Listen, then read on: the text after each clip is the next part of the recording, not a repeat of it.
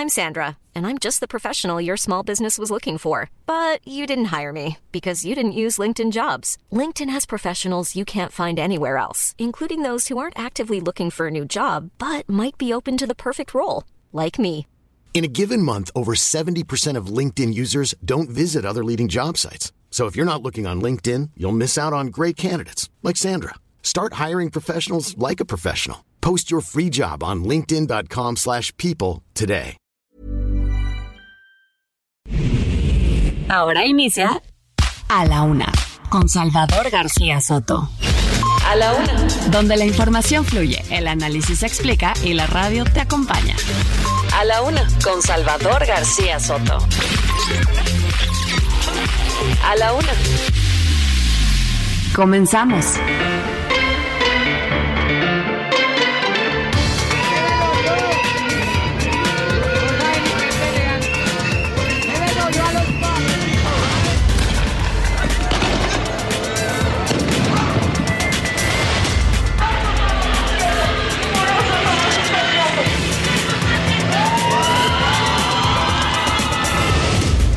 Es una vergüenza. ¿Dónde está la grandeza?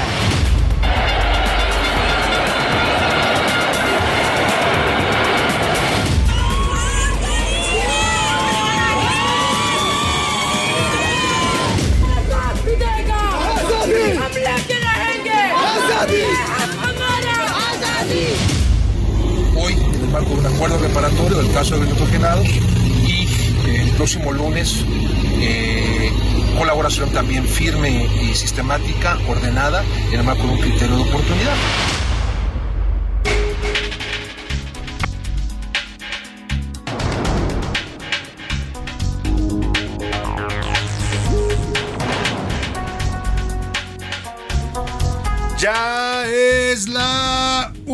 La tarde en punto en el centro de la República. Los saludamos con mucho gusto. Estamos iniciando a esta hora del mediodía a la una este espacio informativo que se, que se hace para usted, que hacemos todos los días. A esta hora del día ya lo sabe que aquí estamos listos ante este micrófono para comunicarnos con usted, para contactarnos, para informarle, para entretenerle, para acompañarle en esta parte de su día y cuando se pueda con mucho gusto también para servirle. En este viernes, viernes 4 de noviembre, primer viernes del mes de noviembre, primer fin de semana de este mes de muertos que am- acabamos de pasar todas las festividades y bueno, pues hay que hay que seguir la vida y hay que disfrutar este fin de semana. Le invito a que se ponga de buen ánimo, inicia el fin de semana, pero antes también a que se informe, la mejor información, el análisis, la crítica, las entrevistas, las historias, todo lo va a encontrar usted aquí en A la Una. No, no se vaya a otros espacios porque la verdad, pues aquí le tenemos lo mejor de lo mejor en la información, en los comentarios, en los entrevistados. en- siempre procuramos hacer un programa pues ágil, ameno, para que usted se informe y pase también un buen rato en este momento de su día. Donde quiera que me esté escuchando, le saludo con gusto. Si está en el tráfico citadino, en cualquiera de las ciudades que nos sintonizan, ánimo, no se desespere, respire, tranquilo, ya llegará usted a su destino. Es- La verdad es desesperante el tráfico y se lo digo yo que soy bastante intenso cuando ando en el tráfico, pero hay que tratar siempre de tranquilizarse y de tomar las cosas con calma eh, y no se enganche tampoco con gente que anda luego pues eh, con mala vibra en el tráfico, ¿no? Hay gente que trae problemas personales y se desahoga en el tráfico y quiere provocar de cualquier incidente hacer un pleito que terminan a veces hasta en tragedias en este país. Así es que mantenga la calma, respire y ánimo en el tráfico de su ciudad. También si usted me está escuchando en casita ya preparándose para preparar el, el menú del día para su familia, la comida que van a degustar el día de hoy, pues deseo que todo le vaya- salga muy bien, muy sabroso, muy delicioso y también muy nutritivo. Si está en la oficina escuchándome con sus audífonos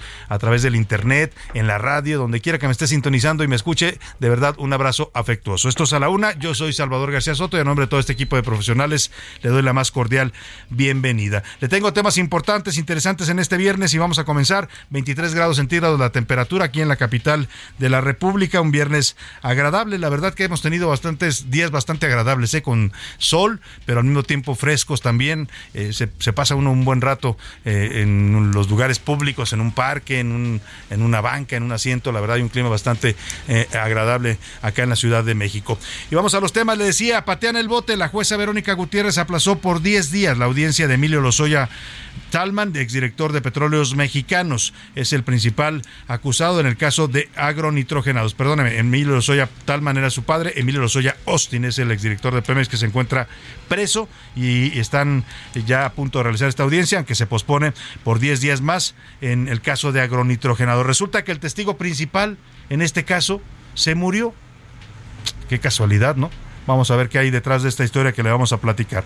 Y en el Centro de Justicia Penal Federal del Reclusorio Norte, este, ah, por la muerte de este testigo, este hombre que le decía el principal testigo, Edgar Torres Garrido, hay un exfuncionario de Petróleos Mexicanos que está involucrado en el caso de agronitrogenados. Vamos a platicar de esta historia, extraña muerte en el reclusorio de este testigo importante en contra de Emilio Lozoya en el caso de agronitrogenados. ¿Y qué sucede? Le voy a contar los casos de Fernanda y Lidia Gabriela taxis de la muerte, le titularía yo ahí, se le fue a José Luis Sánchez, taxis de la muerte, le pondría a esta noticia, porque en dos hechos distintos, dos jóvenes mujeres aquí en la Ciudad de México tomaron un taxi para transportarse y las dos acabaron muertas. Una de ellas fue secuestrada y llevada hasta Morelos, donde la asesinaron, y la otra cuando se dio cuenta que el taxista estaba desviando su ruta y le estaba exigiendo pagarle el doble de la tarifa, ella trató de pedir auxilio, se asomó por la ventana del taxi, en su desesperación como nadie la ayudó, se lanzó por el taxi se lanzó por la ventana y terminó muerta. Le voy a contar estas dos historias que hablan de la inseguridad que vivimos los capitalinos en el transporte público, un transporte que se supone que está regulado, se supone que las autoridades verifican y además les cobran a los taxistas ¿eh? impuestos importantes para que mantener las revistas de seguridad y la realidad es que tenemos un transporte totalmente desordenado, inseguro y en estos casos para las mujeres hasta mortal. Le voy a contar toda esta historia. Y a la mesa, la secretaria de Economía Raquel Buenrostro se estrenó en las mesas de negociación por el TEMEC. No le fue nada bien en su primer encuentro con la, eh, la representante comercial de Estados Unidos, Catherine Tai, pues urgieron a México que cumpla ya los, eh, las peticiones de Estados Unidos en materia energética y ahora también le sumaron el tema agropecuario.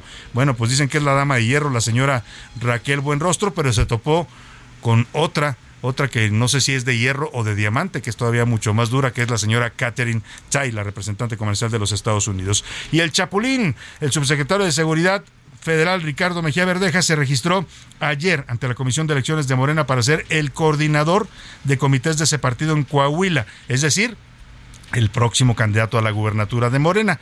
Esto ah, para las elecciones que habrá de gobernador en Coahuila el próximo año. Dejó el cargo de subsecretario para irse a buscar esta gubernatura. Lleva todo el apoyo, la bendición del presidente López Obrador, del secretario Dan Augusto López, que es uno de sus promotores, y de la secretaria de Seguridad, Rosa Isela Rodríguez, que era hasta ayer su jefa. O sea que van, va bien apoyado el señor Mejía Verdeja en busca de Coahuila, que no es un tema fácil para Morena, ¿eh? porque ahí, ahí es uno de los bastiones que le quedan, de los dos que le quedan al PRI y van a estar en juego el próximo año. Le voy a dar todos los detalles. En los deportes, Chivas contra América y Monterrey contra Tigres son las semifinales de la Liga Femenil MX. Mire, acá en la femenil la verdad sí nos va bien a las Chivas, ¿no? Como en la varonil que andamos por la calle de la amargura y va a ser interesante este clásico, este clásico nacional entre Chivas América en las semifinales del fútbol femenil. También le contaré sobre el campeón de la Serie Mundial, Carlos Vela, que va por el título del fútbol en los Estados Unidos. Eh, no es la Serie Mundial, perdóneme, el campeón de la selección nacional, el señor Carlos Vela, ahora va por el título de un título de fútbol en los Estados Unidos. Y las batallas fraternales del fútbol americano estudiantil en México también nos va a tener todo esto Carmota en las en la agenda deportiva de esta semana. En el entretenimiento, Anella Riega nos va a contar sobre el nuevo romance de la cantante Cher Mire, a sus años, Cher, que tiene Cher ya más de 70 años, creo. Por ahí debe andar la señora Cher, que además se mantiene vigente de manera sorprendente. 76 años, como dicen por ahí, viejos los cerros y reverdecen. Anda enamorada la señora Cher. ¿Y qué cree? es un hombre mucho menor que ella. Claro, pues si anduviera con uno mayor, ya para qué lo quiere, ¿no? Pero bueno, voy a contarle los nuevos romances de la señora Cher. Y vámonos, como siempre, con el programa, ya sabe usted, con mucha información, con muchos temas surtidos, variados, para que la pasemos bien, para que nos informemos y para que comencemos bien el fin de semana. Y para que usted participe de este espacio que es suyo, le hago las preguntas de este viernes. En A la Una te escuchamos. Tú haces este programa. Esta es la opinión de hoy. Y en las preguntas de este día le tengo temas interesantes para comentar, para debatir, para opinar. Uno de ellos tiene que ver ayer con este pues esta noticia que le dimos a conocer. Resulta que la violencia del narcotráfico en México, esa que nos está matando, asfixiando, pues que nos tiene a los mexicanos, la verdad, viviendo en un país cada vez más sangriento, más desordenado, más peligroso para todo, ¿no? Para la gente que anda en la calle, para la gente que va a un centro comercial, para los jóvenes que van a un antro, a un bar. Bueno, la muerte está llegando a todos lados en este país. Y esta violencia, que a nosotros nos cuesta vidas humanas y dolor de familias mexicanas, pues fue tomada por una empresa que se dedica a hacer videojuegos. Eh, es este juego de Call of Duty, el llamado del deber, se traduce en español, y resulta que este, esta saga de videojuegos, que son exitosísimos a nivel mundial, pues tomaron a México como escenario y la violencia del narcotráfico como tema para hacer uno de sus videojuegos. Eh, describen un país, le llaman la ciudad de las almas, así le denominan, podría ser cualquier ciudad mexicana porque se ve además la arquitectura, las calles, los personajes, y lo que dicen es que son, es un, somos un país, ayer se lo narraba, en donde pues impera la corrupción y en donde cualquiera que denuncie la corrupción puede morir y desaparecer. No dicen nada exagerado ni nada muy alejado de la realidad, pero yo le quiero preguntar qué piensa usted de que nuestra realidad difícil que vivimos los mexicanos, de violencia, de crimen, de masacres, se utilice para un videojuego, que además están jugando 400 millones de personas en el mundo, ¿eh? para que se dé usted una idea del impacto que esto tiene. ¿Qué piensa de esto? Que se utilice esta realidad dolorosa de los mexicanos para hacer videojuegos de estos donde también hay muerte y destrucción. Eh, le doy tres opciones para que me responda. Es una exageración. Estas empresas solo buscan vender. Es la realidad de México, así nos está viendo el mundo lamentablemente. Y la realidad mexicana supera a la ficción de los videojuegos. Y en otro tema, ya le decía que ayer el subsecretario de Seguridad, Ricardo Mejía Verdeja, se, se inscribió para ser candidato de Morena a la alcaldía de Coahuila y llama la atención, de hecho vamos a conversar con Ricardo Mejía, vamos a tener una entrevista con él más adelante, pero llama la atención que siendo un funcionario en un área tan sensible, precisamente hablando de la seguridad, pues deje el cargo para buscar una gubernatura. Uno pensaría que hay otras opciones también, pero es la decisión que ellos están tomando y yo le quiero preguntar qué piensa usted de, de esta decisión que toma el subsecretario Mejía Verdeja, que era una de las piezas fundamentales en la estrategia de seguridad de este gobierno. Está bien, está en su derecho, eh, tiene derecho de votar y ser votado está mal, no terminan sus tareas y ya están buscando otros cargos, o a Morena solo le importa el hueso y no los resultados. Eh, finalmente le pregunto, Elon Musk ha tomado las riendas de Twitter, finalmente terminó comprando esta red social después de haber tenido ahí diferencias con los ah, dueños anteriores, eh, decidió cumplir su promesa de, compra, 44 mil millones de dólares, 44 mil, sí, pagó por la red social de Twitter. 44 eh, mil millones de dólares. Imagínense lo que valen ahora estas plataformas de Internet y las redes sociales. Bueno, pues una vez que llegó empezó a despedir a todo mundo. Ha despedido a 160 empleados, corrió a todos los directivos y pues eh, ahora está amenazando incluso con cobrar o cobrar a los usuarios, a los que usamos esta red social. Por ejemplo, si usted quiere que le certifiquen su cuenta, le va a costar dinero. Y esto ya está provocando mucha molestia entre los tuiteros porque era una red social gratuita, abierta, democrática, libre para opinar también con sus asegúnes, ¿no? Los bots y las campañas que hacen ahí para manipular las tendencias y la opinión pública, pero más allá de eso seguía, siendo una de las redes sociales, pues eh, digamos, eh, eh, interesantes para el debate público. Ahora el señor Mox no solo ha corrido a todos y le va a hacer cambios radicales, sino que además pretende cobrar a los usuarios de esta red social. Yo le quiero preguntar qué piensa usted. ¿Está bien? ¿Tiene que cobrar para que sea una red social mejor? ¿O no? Solamente busca hacer negocio y va a matar a Twitter, va a matar al pajarito azul. O de plano yo, si cobran, me salgo de Twitter, ¿eh? que mucha gente ya lo está advirtiendo. Si me quiere cobrar por tener una cuenta certificada, ¿sabe qué, señor? Ahí nos vemos. Porque al final uno también les da a ganar, ¿no? Con las opiniones y con el tráfico que se mueve ahí, también eh, uno genera contenidos para eh, esta red social que a su vez son reproducidos por medios de comunicación y son difundidos en todo el mundo. ¿Qué piensa usted del nuevo Twitter que plantea el señor Elon Musk? ¿Está o no de acuerdo? Coméntenos aquí mm, a la una el número para que nos marque y nos mande sus mensajes y comentarios 5518 41 51 99. Nos puede mandar mensajes a través de texto o de voz, usted decídalo. Aquí lo que importa y importa mucho es que su opinión cuenta y sale al aire. Y ahora sí, Vámonos al resumen de noticias, porque esto como el viernes y como el fin de semana, ya comenzó. sin chamba. Expertos en el sector laboral advirtieron que durante 2022 el 40% de los jóvenes entre 18 y 30 años no tiene un empleo formal y estable. Criminales. La alcaldía Tlalpan informó que tiene indicios de que los taladores ilegales en las zonas boscosas de la demarcación están ligados con cárteles de la droga y el crimen organizado. Para los papás. El Partido Acción Nacional en el Congreso de la Ciudad de México propuso aumentar la licencia de paternidad de 7 días a 7 semanas con goce total de sueldo. Turbios. La Auditoría Superior de la Federación informó que los gobiernos de Coahuila, Colima y Guerrero no acreditaron el uso de 1.725 millones de pesos de recursos federales en temas de salud. Medidas. El magnate Elon Musk comenzó con miles de despidos dentro de Twitter a días de haber adquirido la red social.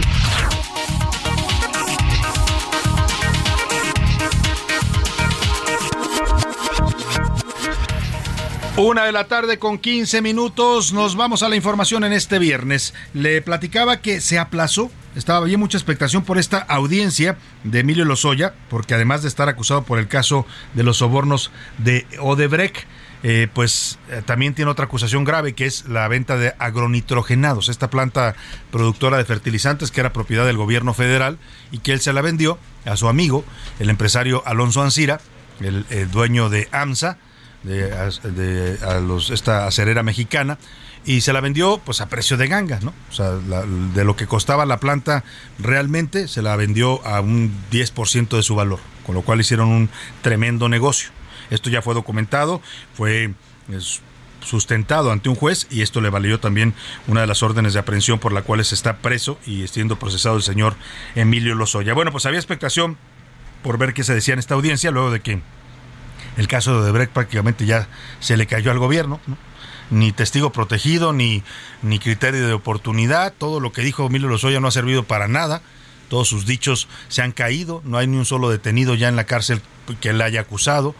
En fin, entonces había expectación por ver este otro caso de Emilio Lozoya y resulta que cuando estaba programada para hoy esta audiencia, pues la juez encargada del caso pues dijo que se posponía 10 días. Así lo pidió la defensa y resulta que esto lo pide la defensa porque le asesinaron en el reclusorio a su testigo principal. Se llamaba Edgar Torres Garrido y para que nos cuente detalles de este hecho grave, el asesinato de un testigo en la cárcel y la posposición de esta audiencia de Emilio Lozoya, saludo con gusto a Jorge Almaquio, reportero del Heraldo Media Group, que nos da esta información. ¿Cómo estás, Jorge? Buenas tardes.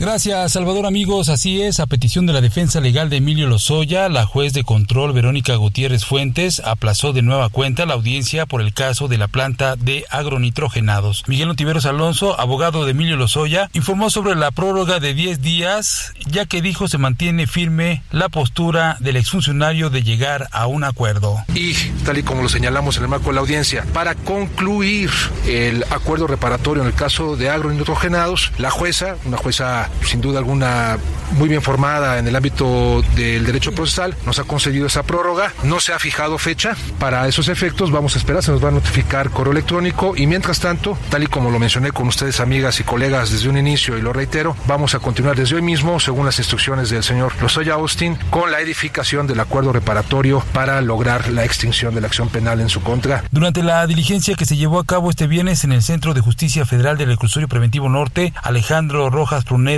también abogado, justificó la petición debido a que hace unos días falleció Edgar Torres Garrido, exfuncionario de Pemex, quien fue calificado como el testigo más importante de Lozoya Austin. Sin embargo, los representantes de Petróleos Mexicanos comentaron que desde el 26 de julio se emitió un oficio para notificar que no se logró concretar un acuerdo al respecto. La defensa de Lozoya Austin también solicitó la prórroga con el fin de revisar nuevos descubrimientos consistentes en tres periciales, audio y video, contabilidad y derecho extranjero. Salvador amigos, el reporte que les tengo. Buena tarde. Pues extraño, extraño Jorge Almaquio por decir lo menos que se haya muerto este testigo. Habrá que pedir que se esclarezcan las causas de la muerte ahí en el reclusorio porque pues era el testigo principal para acusar a el señor Emilio Lozoya y resulta él es, él tuvo que ver con las irregularidades en la compra-venta de esta planta de nitrogenados y resulta que se muere un día antes o el mismo día de la audiencia, ¿no? Por, por, lo menos es extraño y las autoridades tendrán que explicar qué es lo que sucedió en este caso. Y vamos a otro tema doloroso y ya le decía es de verdad lamentable lo que está pasando en la Ciudad de México con el servicio de los taxis. Hace rato que los taxis, no digo por todos los taxistas, ¿eh? mis respetos a todos los taxistas que nos están escuchando, muchos nos oyen en su radio, les mandamos un saludo. Hay taxistas honestos en esta ciudad, gente que se parte el alma para trabajar, para llevar el pan a su casa. Todos los días conozco a varios, tengo amigos taxistas, eh, eh, pero lamentablemente también este medio de transporte se utiliza para delinquir no es culpa de los taxistas, ¿eh? estos son delincuentes. Agarran un taxi, a veces se lo roban o lo utilizan para delinquir. Y estos dos casos que le voy a contar tienen que ver con esto. Lamentablemente también circulan muchos taxis pirata que no están regulados y son en donde se cometen el mayor número de ilícitos. No están regulados por la autoridad, no tienen permisos, no tienen revisión.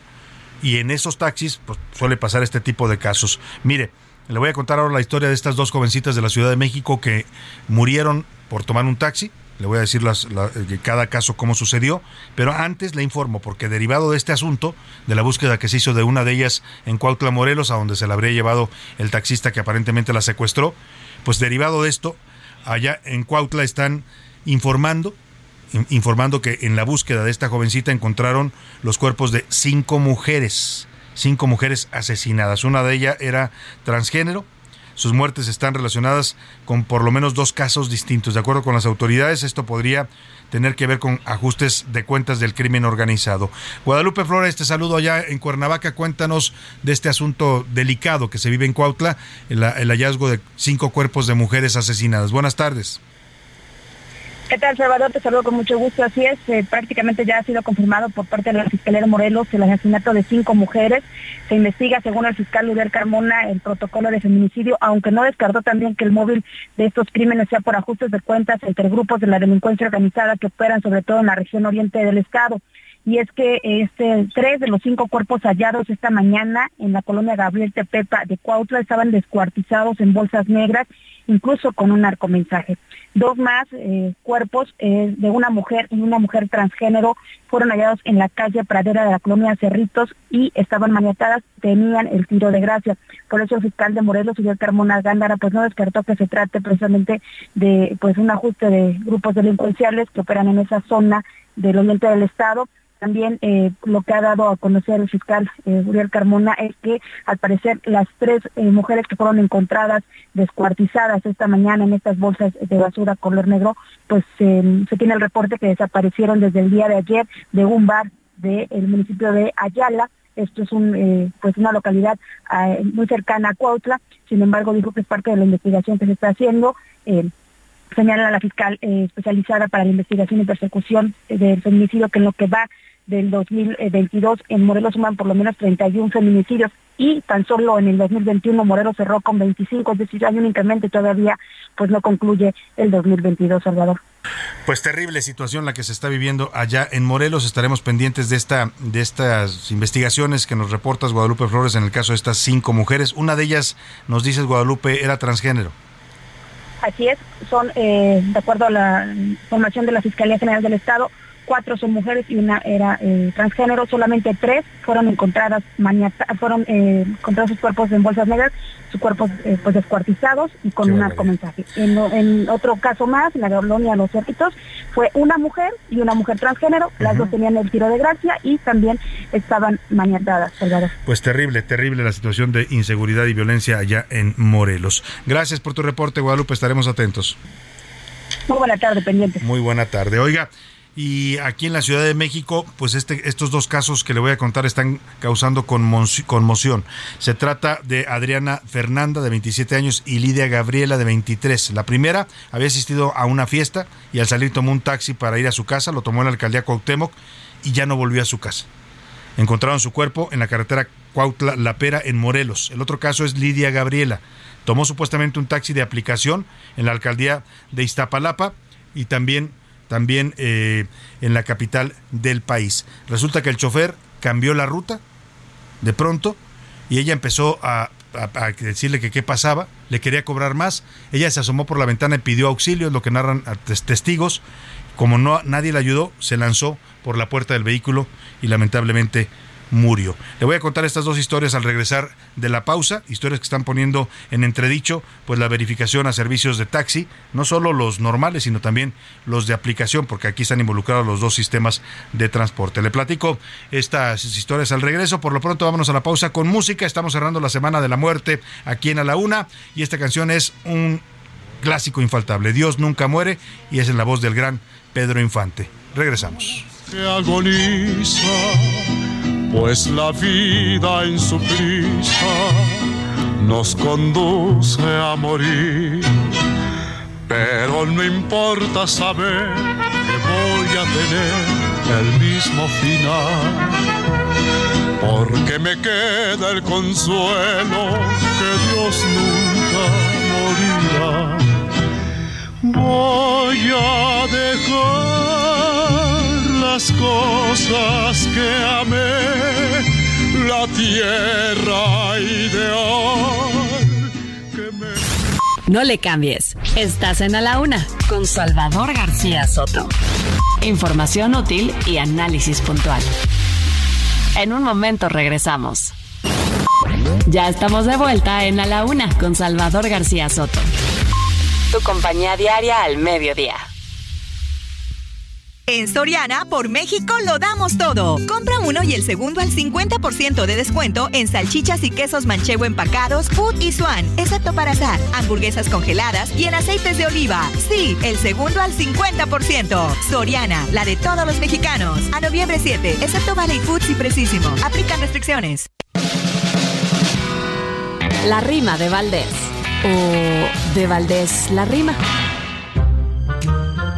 Cómo adoro los museos, siempre llenos de cultura y un poquito de basura también tienen, según veo. Los hay bonitos y feos, los hay grandes y pequeños, algunos tienen sus dueños y muchos son del gobierno, que por cierto, ahora me interno en una idea que desdeño. Un mero en Badiraguato, el que es disque autoridad, dijo con notoriedad pasándose de Pasguato, que allá el Museo del Guato y de la Coca, el Cristal, hay que poner, pues qué mal, y una sala para los capos y una escultura del Chapo, es el narco nacional. Pero el narco no es un arte, ni vale la tolerancia, esto es pura rebusnancia, se me hace que es juez y parte, está para escandalizarte estas ideas tan modernas, a mí me tiemblan las piernas que exhiban en el archivo bonitos cuernos de chivo para las edades más tiernas.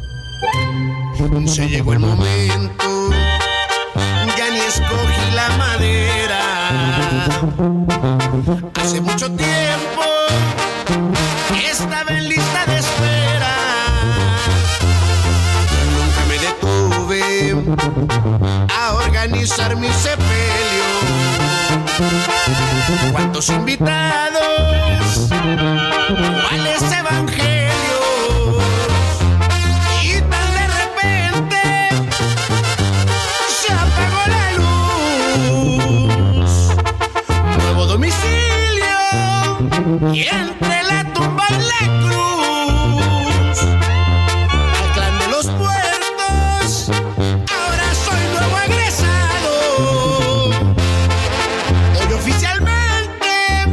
comenzará mi legado a llevarse a Una de la tarde con 33 minutos. Regresamos de la pausa a ritmo de banda, de banda sinaloense, y es este cantante sonorense Alfredo Olivas. Y le canta pues a su muerte. O sea, es la, la versión de alguien que ya murió y que se da cuenta que está muerto y dice, pues ya ni siquiera pude organizar mi funeral. Oiga, yo no sé quién organice su funeral, yo jamás me vería organizando mi funeral, ¿no? Ya cuando me muera, pues hay que inviten a los que quieran y que vayan por lo menos los que me querían. Espero que no vayan los que no me querían, porque ha de ser feo que vayan al- a su funeral de uno a hablar mal de usted, ¿no? Pero bueno, de eso canta el señor Alfredo Olivas. Dice, cambié de domicilio y ahora estoy, ahora vivo entre la tumba y la cruz. Escuchamos un poco más esta canción que se llama El Día de Muertos, una canción de 2019 a ritmo de la banda sonorense.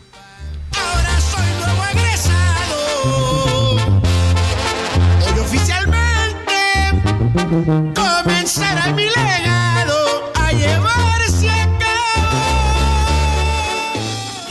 A la una, con Salvador García Soto. Oiga, y ya le platicaba estas dos historias que le adelantaba, están siendo abordadas por las autoridades de la Ciudad de México como casos de feminicidio. Así se están abriendo las investigaciones, están apenas pues dilucidando qué fue lo que pasó. Lo que se sabe es lo que le platiqué, estoy hablándole de los casos de estas dos jovencitas, Adriana Fernanda de 27 años, que después de salir de una fiesta tomó un taxi y apareció muerta en la carretera de Cuautla La Pera y de Lidia Gabriela, de 23 años, que también tomó un taxi, parece que lo pidió en una aplicación, pero al parecer sí era un taxi, porque hay una hay aplicaciones ahora en las que usted puede solicitar un servicio y le puede llegar un taxi o un, o un carro de aplicación, un Uber, un Didi o cualquiera, depende del precio que usted negocie en esa aplicación. Eh, el caso es que en ambos casos el, hilo común es que tomaron un transporte público de paga y terminaron muertas. Milka Ramírez nos cuenta estas dos historias que están causando conmoción y que ha habido ya incluso reacciones de las autoridades capitalinas. La muerte de dos mujeres conmocionan a México. El domingo 30 de octubre, Arieta Fernanda López Díaz, o Ari, de 27 años, como era conocida por sus amigos y familiares, tomó un taxi luego de pasar una noche con sus amigos en la alcaldía Cuauhtémoc. Un día después fue encontrada sin vida a un costado en la autopista Pera Cuautla en Tepoztlán, Morelos. Estaba en casa de unos supuestos amigos en la colonia Condesa. Habían ido a un bar y ahí se fueron al domicilio. ¿Por qué? Porque a mí me envió su, ubicación en tiempo real y es la última ubicación que sabemos de ella es la que tengo yo, que fue en la colonia Condesa. El cuerpo de Ari fue encontrado por una pareja de ciclistas quien dio aviso inmediatamente a las autoridades.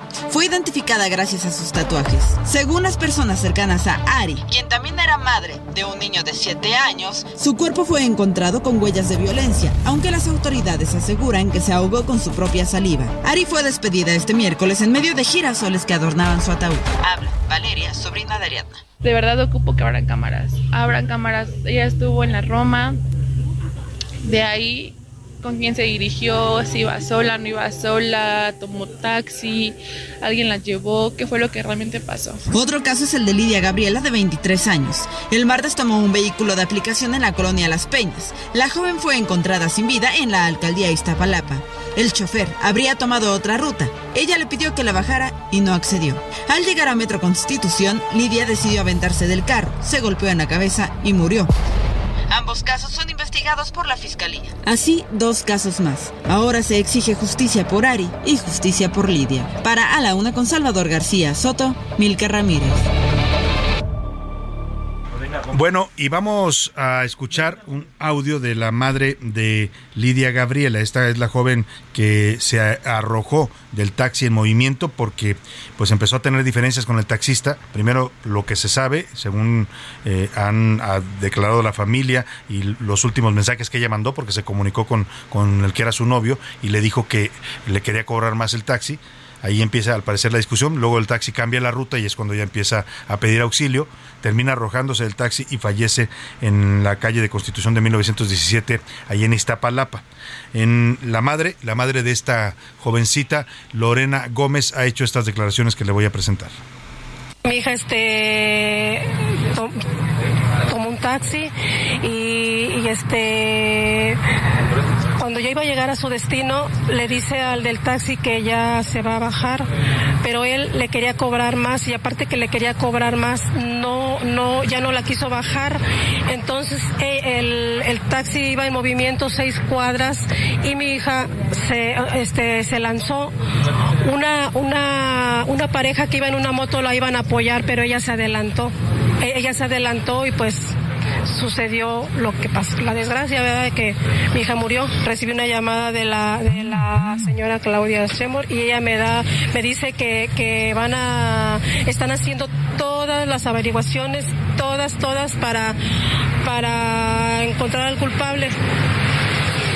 ¿Considera que este hecho debe calificarse como feminicidio? Así es, así es. Pues ahí está la madre diciendo que pues narrando lo que sucedió con su hija, que su hija se asustó, se desesperó y se lanzó del taxi. Ya había una pareja de motociclistas que la habían escuchado, porque en la primera ocasión ella se asoma a la ventana y pide auxilio, dice que la quiere secuestrar el taxista. La pareja de motociclistas se trata de acercar al auto, pero ella, imagínese el miedo que debió sentir esta jovencita, imagínese el terror de qué le podía pasar o qué le querían hacer para lanzarse de un carro en movimiento. Lamentablemente tuvo mala suerte y falleció. Dice su madre, Lorena Gómez, que ya recibió una llamada de la jefa de gobierno Claudia Sheinbaum y que la van a apoyar y que van a, a clasificar este caso como feminicidio para investigar. Están en la búsqueda ya de este taxista, pues que provocó la muerte de esta joven al eh, primero discutir con ella por la tarifa y segundo de cambiar la ruta, que es lo que la asusta a ella y ella se, se lanza por el auto. En estos momentos se está llevando a cabo, esta tarde en Tamaulipas están enterrando a Lidia Gabriela, ella era originaria de allá, del estado de Tamaulipas, y se la llevaron allá a sepultarla. Vamos hasta allá, hasta el estado de Tamaulipas, con este triste asunto con Carlos Juárez, nuestro corresponsal. Carlos, te saludo, buenas tardes. ¿Qué tal, Salvador? Muy buenas tardes, qué gusto saludarte a ti y a todo tu auditorio. Te comento que Lidia Gabriela, la jovencita originaria de Tampico que murió en la Ciudad de México al lanzarse de un taxi en movimiento, ya es velada por sus familiares y amigos aquí en el estado de Tamaulipas. Se prevé que sea después del mediodía cuando esta joven pueda eh, ser llevada ante el sacerdote para que se oficie una misa de cuerpo presente y después será sepultada en un panteón de la zona norte de Tampico. Hay que comentar que Lidia Gabriela Gómez Barrientos tenía apenas 23 años de edad y le faltaba solamente un semestre para concluir su carrera de Economía y Finanzas en la Universidad Autónoma de Tamaulipas. El plan era que lo llevara a través de línea para que justamente ella pudiera seguir allá en lo que es la Ciudad de México, pues vivía en la colonia Las Peñas en Iztapalapa.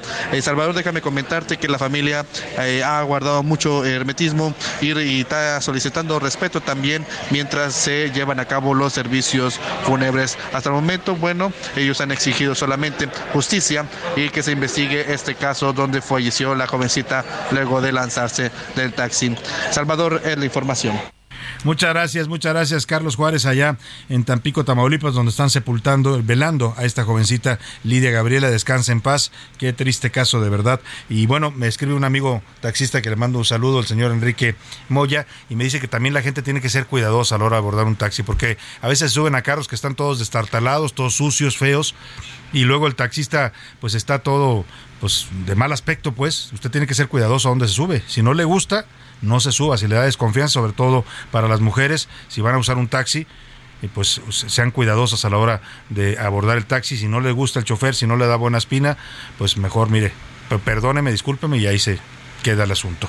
Pero bueno, eh, es la recomendación que nos hace un taxista que nos escucha, le mando un saludo. Y también, también le voy a hablar del otro caso, el caso de Adriana Fernanda, que es la otra jovencita, ella de 27 años, que salió de una fiesta, tomó eh, un taxi y apareció muerta en la autopista eh, de Cuernavaca, eh, La Pera, de Cuautla La Pera. aquí es el tema, todavía se está dilucidando qué es lo que pasó. Hay distintas versiones, pero también el asunto se está investigando como un feminicidio. Sobre este caso, hoy el fiscal de Morelos, Uriel Carmona, dijo que no pueden afirmar todavía que haya sido asesinada. Pues según estudios realizados, escuche usted, hay esa tendencia que tienen nuestras autoridades siempre de, criminalizar a la víctima, ¿no?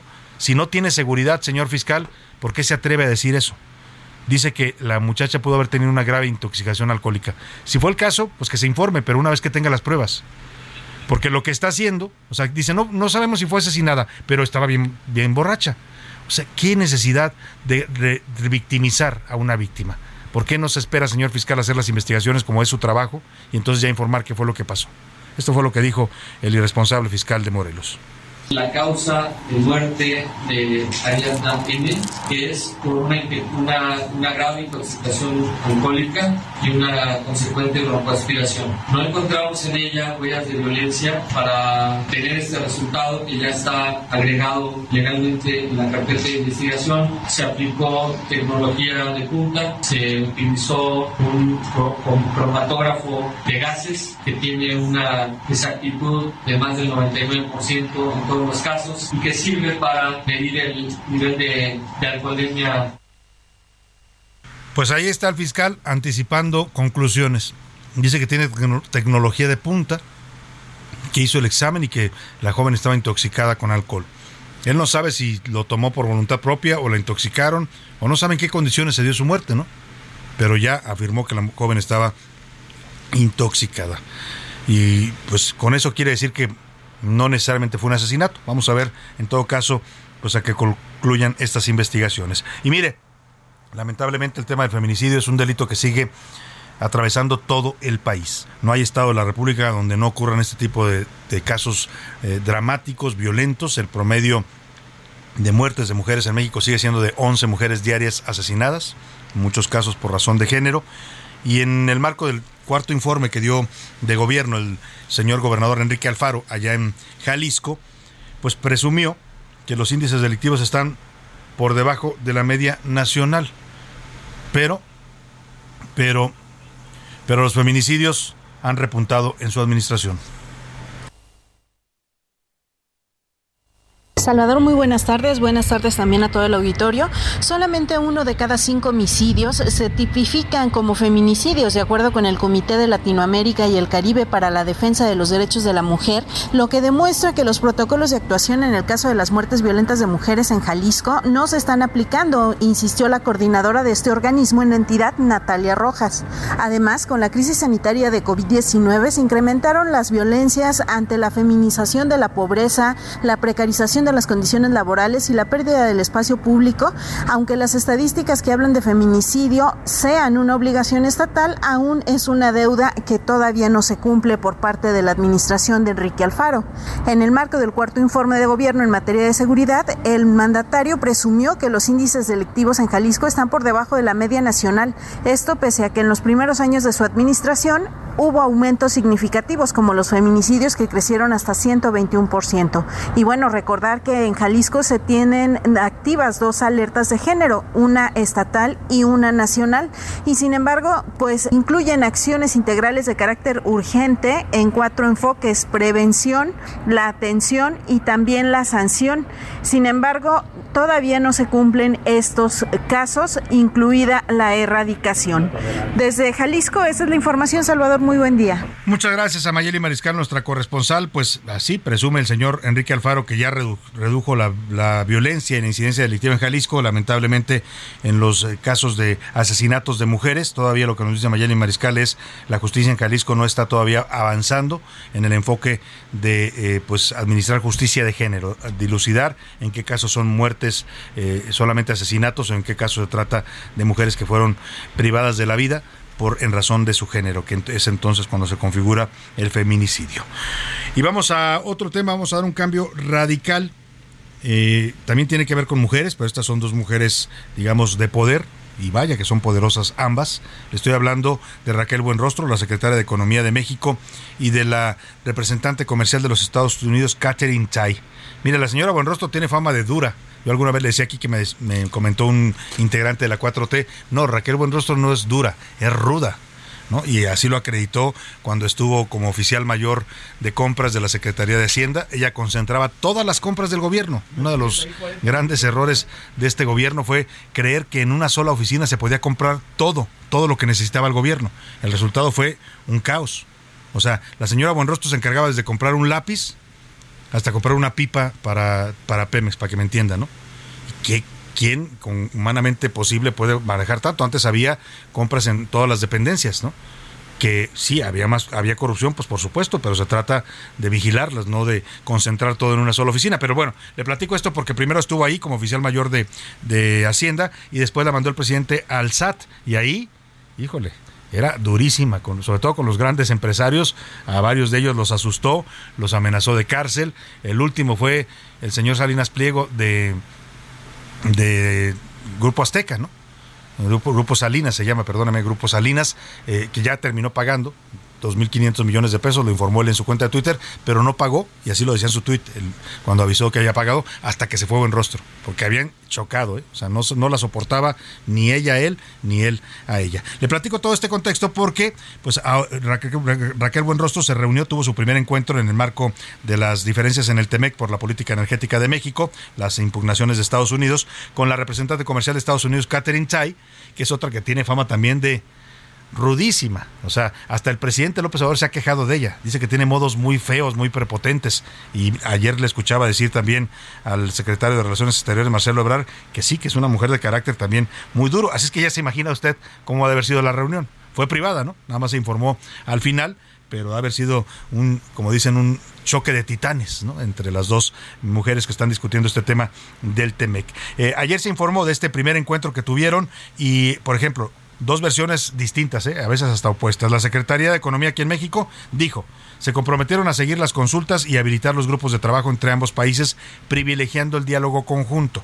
Y dijo que ambas, o sea, ambas funcionarias, acordaron tener una comunicación permanente para todos los temas de la agenda bilateral. O sea, la versión de mexicana es bastante light, ¿no? O sea, muy bonita la reunión, nos comprometimos a seguir dialogando, a tener reuniones de trabajo, pero en Washington la visión fue distinta.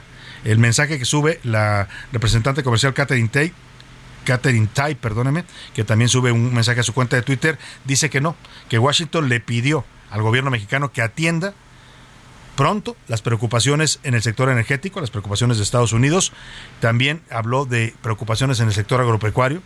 O sea, ya no solo es el tema energético, sino también ahora hablan de, de, posibles quejas en materia agropecuaria, es decir, las exportaciones mexicanas de aguacate, de jitomate, de todo esto que me, para que me entienda usted, de carne, ¿no? De, de, atún, de todos estos productos que exportamos, papa, maíz a los Estados Unidos. Bueno, pues en el encuentro se pidieron acciones sobre estas políticas y dice la señora Catherine Tai, se considera que es la política de México es discriminatoria contra las empresas estadounidenses, según informó la Oficina Comercial de los Estados Unidos. O sea, dos visiones distintas. Aquí dicen que todo fue miel sobre hojuelas. Allá en Estados Unidos dicen, no, momento, sí le pedimos y le exigimos, o le pedimos por lo menos a, a la representante mexicana que el gobierno atienda pronto nuestras quejas tanto en el sector energético como en el caso de, las, de los temas agropecuarios. Vamos a a escuchar en este sentido. Vamos a hacer contacto con, eh, con Eduardo Campos, periodista mexicano en los Estados Unidos, eh, periodista allá en, en, en, Estados Unidos, para que nos dé su punto de vista sobre este tema. Lalo, te saludo. ¿Cómo estás? Muy buenas tardes. Salvador, ¿cómo estás? Te saludo se llevó a cabo la reunión entre Raquel Buenrostro, la secretaria de Economía de México, y la encargada del TEMEC en los Estados Unidos, Catherine Tai. La encargada estadounidense urgió al gobierno mexicano a que se avance de manera importante y definitiva en la cuestión energética que tanto se está dialogando y que se ha venido discutiendo durante 75 días que por cierto ya concluyeron. Y bueno, siguen las buenas noticias. ¿Por qué digo esto, Salvador? Porque no se ha llegado todavía a los paneles internacionales de discusión. Siguen las pláticas. Catherine Tai dijo que se tiene que poner ya un alto a la forma en la cual México está trabajando en el campo energético. También urgió a que se ponga, se ponga la ciencia en la biotecnología, en la importación de maíz directamente para México. Es importante el diálogo, sin duda, Salvador, y es importante este primer encuentro, aunque haya sido de manera virtual. Pero no significa que las cosas estén listas y estén solucionadas. El camino del TEMEC todavía es largo y faltan muchos obstáculos por superar desde ambas partes, desde México, desde Estados Unidos y también tenemos que incluir a Canadá, Salvador. Hasta aquí mi comentario. Soy José Eduardo Campos. Muchas gracias, Lalo Campos, allá en Estados Unidos. Así se vivió este encuentro. Fue virtual, como dice Lalo, pero al final estuvieron cara a cara, de manera remota, las dos representantes comerciales, la secretaria de Economía de México, Raquel Buenrostro, y la representante de la Oficina Comercial de Estados Unidos, Catherine Tsai. Eh, sí, el camino es largo, como bien dice Lalo, todavía falta en este tema. México quiere evitar a toda costa llegar a los paneles, porque si usted llega a los paneles, ahí es ya para que nada más pues le impongan una sanción. Si lo que está buscando México en este diálogo, que aún continúa, es llegar a un acuerdo. O sea, decirle, ok, Estados Unidos, a ver, tú quieres, te parece mal esto, vamos a ver cómo lo podemos modificar, hacer un acuerdo, pues, ¿no? A través del diálogo y no llegar a los paneles. Porque si llegamos a los paneles, pues de entrada somos dos, son dos contra uno, es Canadá y Estados Unidos, los dos quejándose de la política energética de México, y ahí sí, Estados Unidos y Canadá podrían pedir cambios directos incluso a leyes mexicanas, ¿eh? Así de ese tamaño es el tema. Se está tratando de evitar a toda costa que ocurran esos paneles, pero vamos a ver qué sucede con este diálogo en el marco del Tratado de Libre Comercio. Mire, como dicen, se los dije, se los dijeron, se los dijeron a tiempo, le dijeron al presidente López Obrador, presidente, su reforma eléctrica no está uh, correcta con el marco del TEMEC, con la competencia. El presidente dijo que no, que no era cierto.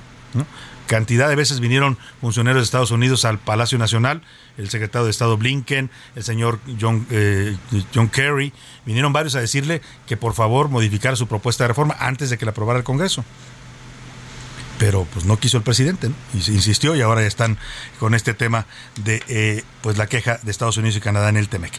Y vámonos a otro asunto rápidamente hasta Guanajuato porque allá se están pronunciando en contra de la militarización. Vamos contigo, Gabriela Montejano. El gobernador dice que no le gusta la militarización del país. Buenas tardes. Hola, ¿qué tal, Salvador? Muy buenas tardes. Con 22 votos a favor y 13 en contra, el Congreso de Guanajuato rechazó la extensión de la presencia militar en las calles, en medio de una sesión con más de tres horas de gritos entre los diputados y protestas de simpatizantes morenistas. Los legisladores locales debatieron sobre la presencia del ejército en Guanajuato en las tareas de seguridad pública por cuatro años más. Las exigencias y el desorden para que la fracción panista votara a favor de la reforma obligaron al presidente del Congreso, Martín López Camacho, a decretar un receso de una hora para restablecer el orden y continuar con la discusión. Muchas gracias pues así lo rechazaron en Guanajuato esta reforma militar, también la rechazaron en Aguascalientes, que también es estado gobernado por el PAN, lo han aprobado ya 18 congresos en total en la República. Vámonos a la pausa con música, Coplas del Muerto se llama y son los folcloristas, una canción de 2014.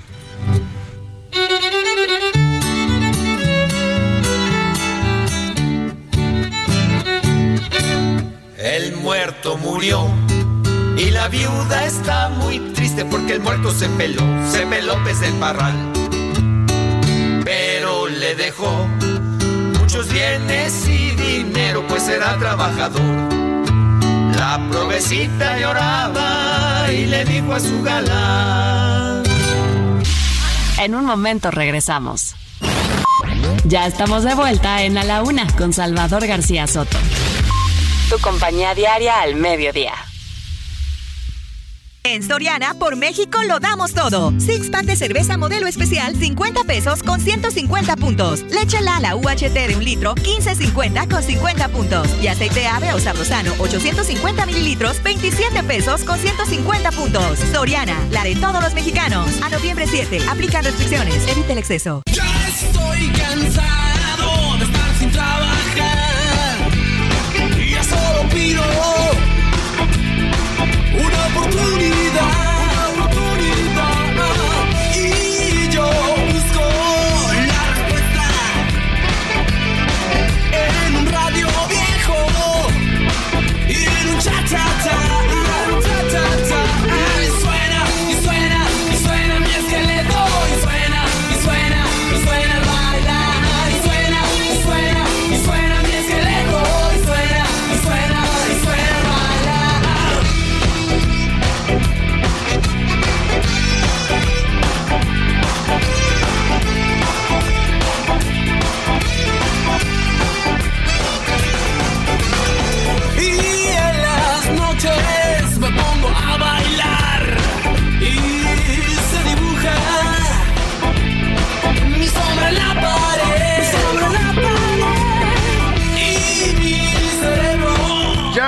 son las 2 de la tarde en punto en el centro de la República los saludo con mucho gusto. Estamos comenzando a esta hora la segunda hora de A la Una y también por supuesto ya la tarde de este viernes, viernes 4 de noviembre. Estamos regresando a la pausa con al ritmo de ska de esta banda mexicana, el Doctor Cerebro, las víctimas de Doctor Cerebro. La canción se llama El Esqueleto, ya es un clásico del rock nacional y es que hablar de esta banda es hablar de un proyecto irreverente. Los temas siempre tienen tintes monstruosos, paranormales o halloweenescos. Este es su himno, habla de bailar y hacer sonar el esqueleto al moverse disfrutando de la vida. Esqueleto que todavía está vivo, ¿eh? porque los otros ya, los de los muertos, pues esos ya no se mueven ni con pues con este tipo de canciones. Vamos a escuchar un poco más de esta canción y ahora le cuento lo que le tengo preparado para esta segunda hora de A la Una.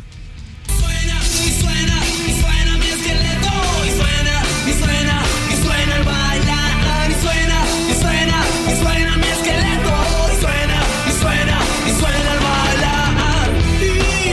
Seguimos, seguimos con más aquí en A la Una. Oiga, y cuando nos fuimos a la pausa de la primera hora, estábamos escuchando una canción de los folcloristas eh, llamada El Muerto.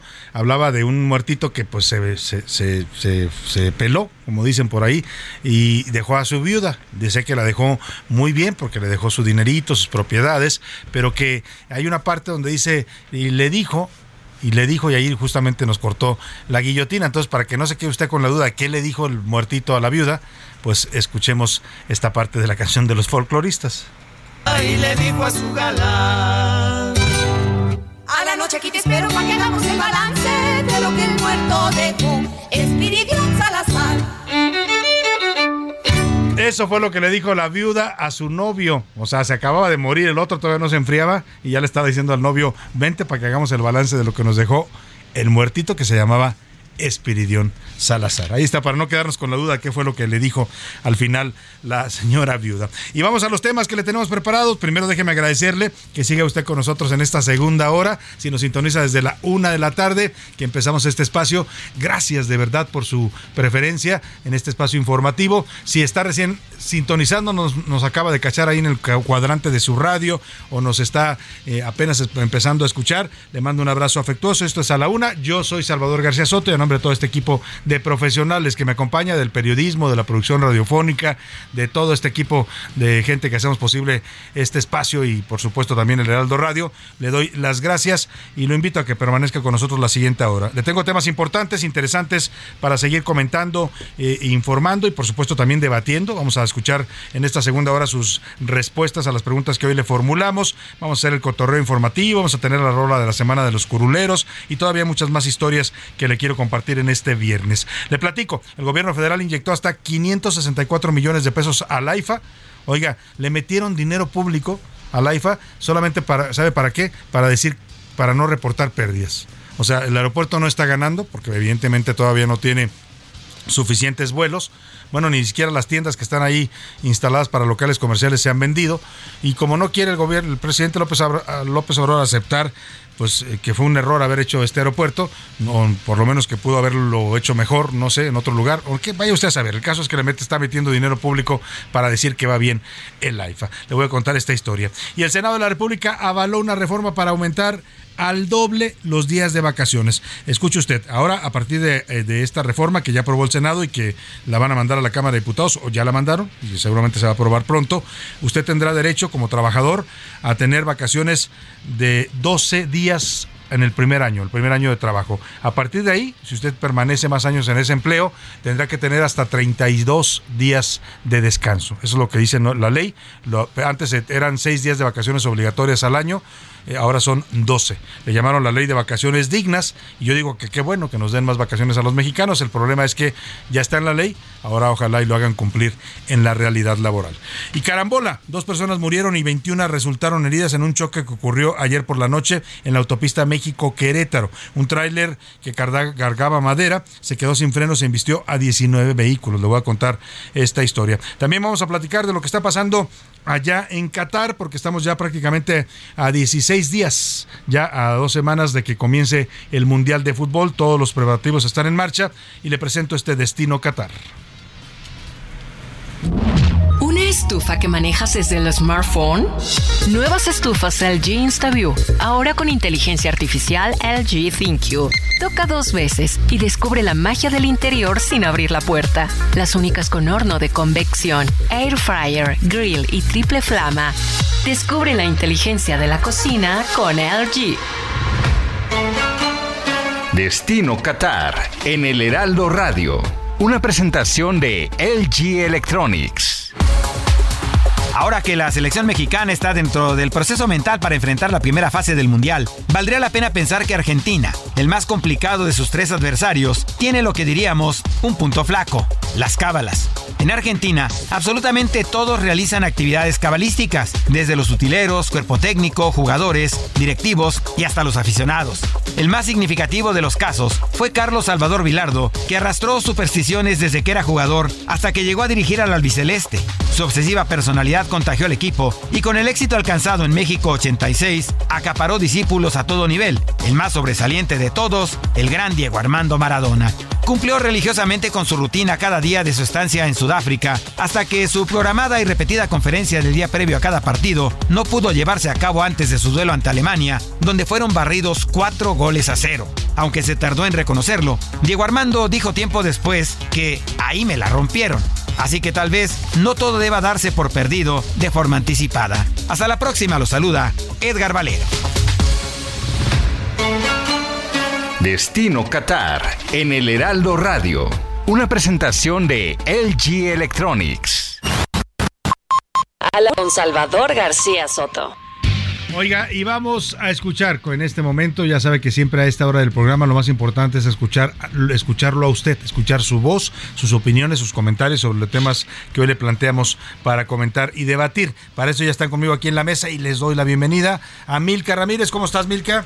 Ay, muy bien, Salvador. También me tocó tráfico, déjame te platico. Toda la ciudad está como colapsada, ¿no? Está como Hay muy mucho feo. tráfico, sí, pues es viernes, ¿no? Y luego los viernes son complicados aquí en la Ciudad de México. Y mire, déjame decirle que Milka siempre viene de buen ánimo, siempre es una persona eh, eh, amable, optimista, pero los viernes trae una sonrisa Uy, sí. que no la puede disimular. O sea, todo el tiempo está sonriendo y uno dice, ¿de qué se ríe Milka? Bueno, pues de que es viernes y comienza el fin de semana, Milka. Claro que sí, mira, la verdad es que también tengo un montón de cosas que hacer en fin de semana, pero llego con una felicidad. Pero estás en casita, por lo menos, ¿no? Eso O sea, no es que estés tampoco dormida todo el día, pero, pero estás en tu casa. Muchas gracias, Milka, bienvenida. José Luis Sánchez, ¿cómo estás? Salvador García Soto, ¿cómo estás? Milka Ramírez, bonito viernes y viernes que te quiero viernes. Aparte un viernes bonito, el clima está agradable aquí en la ciudad. Muy de agradable. Ten- hemos tenido días maravillosos de es clima. Ni, frío ni calor, ¿no? Exacto, sino todo lo contrario. Parece, ni parece otoño, ¿eh? De verdad Sí. que está haciendo un calorcito hasta casi primaveral. Exactamente. ¿No? Y por lo pronto, José Luis, como si es otoño, aunque no lo sintamos todavía tan fuerte en la Ciudad de México, ya sacó su saco de pana. de pana, sí, ¿no? ya traigo Para- panita. propio de la temporada. Los colores también. A ocres, mí me gusta cafés, mucho la ropa de pana, fíjate. A mí, a mí es bonita porque es muy calientita, es agradable. Ya no se usa tanto, Y es pero, bonito, ¿eh? pero siempre es bueno tener un buen pantalón de pana, un, Una un chaqueta saquito de de pana, sí, ¿no? sí, una sí, chaqueta. sí, sí, sí, es bueno. Pues bienvenidos ambos y hicimos preguntas. ¿eh? No, no, es que sí, que sí. Hicimos. que gracias. Gracias, ¿Sí? no, gracias. Bueno, vámonos ya a las preguntas que Sí, le sí. formulamos el día de hoy. Hicimos preguntas interesantes, José Luis Sánchez. La primera de ellas, este juego Call of Duty, que presenta su nueva versión en la cual asimila o a- a- nos deja entrever que son calles de la Ciudad de México y de otros estados de la República Mexicana. Y si usted está de acuerdo y qué opina con estos videojuegos que nos utilizan ya como un ejemplo negativo. Oye, lo que dice el personaje de Es este país, dice, ¿no? Aquí en este país eh, todos los que denuncian la corrupción se mueren. Se muere así, hay impunidad completa. Pero además el juego anterior, Salvador, eh, estos mismos soldados van a la Alemania nazi. O sea, a ese grado nos tienen. El juego anterior, la versión anterior, O sea, visitaban un a Alemania. escenario pues de violencia cruda. Pero ¿no? así, a todo lo que Bueno, da. pues ¿qué piensa la gente de eso? La segunda pregunta. La segunda pregunta, este, ya este registro que hace Ricardo Mejía Verdeja para inscribirse como representante de Morena de las fuerzas de Y más que el caso de Mejía Verdeja es en general, ¿qué opina de que un funcionario de un área importante del gobierno como es la seguridad, pues se vaya, deje el cargo para irse a buscar una otra posición política, en este caso una gubernatura, ¿no? Y la última Twitter, la llegada de Elon Musk y los cambios que está planeando y ya está Ay. haciendo y ya está tomando en cuenta. pagarías para- por estar en Yo Twitter? no pagaría. A ver, el hecho Milka. de que No, yo tampoco, bueno, tengo tres seguidores, pero Bueno, Pero puedes no. cobrarles. Eh, el, hecho, el hecho de que te verifiquen la cuenta Twitter lo hacía te hacía ver que era una cuenta bien, una cuenta a la cual podías confiar. Exacto. Que una cuenta Con que tenía credibilidad, que tenía seguidores, etcétera. No cualquiera está verificado. Tú tienes tu cuenta Yo me- yo verificada la y saben que es la Porque cuenta. era de Salvador. gratis, si fuera me costara, quién sabe si Ahora, si lo puedes pagar, pues eso quiere decir que cualquiera puede pagar, ¿no? Pues sí. Y ahí pierde democratización. Y ahí la pregunta es quién, quién le da a ganar a quién. Si son los usuarios con su contenido que suben, porque se sube mucho contenido a Twitter. Contenido informativo, eh, cultural, eh, histórico, por supuesto opiniones. Sí, También sí. hay mucha basura, mucho odio, mucho hate, como le llaman ahora en, la en esta red social. Pero la pregunta es, ¿por qué nosotros tenemos que pagarle al señor Moss? ¿Por qué mejor él no nos paga a los que tenemos seguidores, Porque- como Claro. hace YouTube y hacen otras redes sociales? ¿no? Porque al final nosotros generamos la red social, ¿no? Esa- nosotros formamos parte de esta red social. Pues sí, vamos a ver en qué acaba el tema de Twitter. Por lo pronto es momento de preguntar en este espacio, ¿qué dice el público? Oye, antes, Salvador, de decir qué dice el público, mejor vamos a decirle nosotros gracias a don José García de La Laguna. Oye, gracias, José, José García. Qué cosa tan deliciosa. Le queremos agradecer no solo por el pan maravilloso que nos trajo. Tú tienes el nombre de la panadería Sí, por José, ahí. Ahorita nos va a decir porque nos mandó un audio, el mismísimo Ah, José, ahorita lo vamos a escuchar. explicándonos. Y él es, él es dueño de esta panadería, supongo, o su familia. Su familia. Hacen un pan delicioso, ¿eh? Gracias, José, por el detalle de venirlo a traer aquí a las instalaciones del Heraldo. No tuve el gusto de saludarlo porque estaba yo eh, fuera en una comida, pero se lo agradecemos mucho, la verdad. Además de que el pan es delicioso, Milka, el gesto humano de venir a traernos un presente tan especial para él y para nosotros, que somos fanáticos del pan, pues de verdad no hay palabras para agradecer, ¿no? Y no es por antojar, pero nos trajo pan dulce y pan, salado. y un pan, estaba un pan que es como, como tipo árabe. Semita es como entre semita y No, árabe. no, el, el Ah, salado. el salado. El sí. salado es como tipo árabe, pero lo abres y le puedes poner lo que tú quieras adentro sí, y sabe sí. Sí, sí, delicioso. Y el otro es dulcito, es como una especie ¿De cocol? de, de cocol o semita, ¿no? Pero muy, muy sabroso. Pero gracias, José García, de verdad. Vamos a escuchar lo que nos dijo nuestro radio escucha, que nos trajo el pan desde la comarca lagunera. Muy estimados Salvador, José Luis, Maica y al gran equipo de Heraldo de México, este, les mando un saludote afectuoso. Andamos aquí en la Ciudad de México, en esta hermosa ciudad, y como les prometí, pues un panecito tradicional de mi ciudad, Lerdo Durango. Espero les, en- les guste, les encante, porque a nosotros sí nos gustan. Quisiera decirles que esas semitas son para rellenar, ese pan es para rellenar. Nosotros las rellenamos los cafés por lo regular con huevo con chorizo, quedan muy ricas, o con cajeta como postre. Y las blancas nos gusta mucho con guisados de res, de puerco, en verde y en rojo. Espero les agrade y les mando un fuerte abrazo, de veras. Este es mi noticiero favorito y, y espero conocerlos pronto. Gracias, buen día y buenas tardes. Feliz Muchas- viernes, feliz fin de semana. Feliz fin de semana para José García también. Si anda por acá, José, pues eh, qué pena que no lo vimos, pero gracias por el detallazo. Y sí, las dos son para rellenar las sabres, se les puede meter eh, Ajá. comida, lo que decía el dulce o salado, y saben de verdad espectaculares, deliciosas. Gracias, José. El, pa- la panadería se llama Pan Lerdo, precisamente Pan Lerdo, allá en Lerdo, justamente. en Lerdo, Durango, que es parte de los municipios que le he platicado, están en la comarca lagunera. Es Lerdo, Gómez Palacio del lado de Durango y Torreón. Eh, y se me va algún otro por ahí del lado de Coahuila. Son varios municipios conurbados que son forman esta gran zona metropolitana. A pesar de que son estados diferentes, la gente se identifica como laguneros, ¿no? O sea, Matamoros también se Matamoros también. No, no, es- no, hay- no hacen diferencia entre los coahuilenses y los, los este, duranguenses. Eso para, ter- para temas administrativos, pero son gente que crea una sola comunidad que se llama la comarca lagunera. Dicho esto, entonces, Dicho esto, bueno, pues Ramiro Santillán nos dice, Salvador, Milka, José Luis y todo el gran equipo. A ver, ha existido videojuegos desde hace décadas que Sí. hacen referencia a nuestro país, nada más que antes lo hacían a la cultura mexicana. Ahora hablan también del tema de la violencia. Al final son eso, es entretenimiento y dibujan la realidad que existe en todo el mundo. Saludos, Salvador. Muchas gracias por su opinión.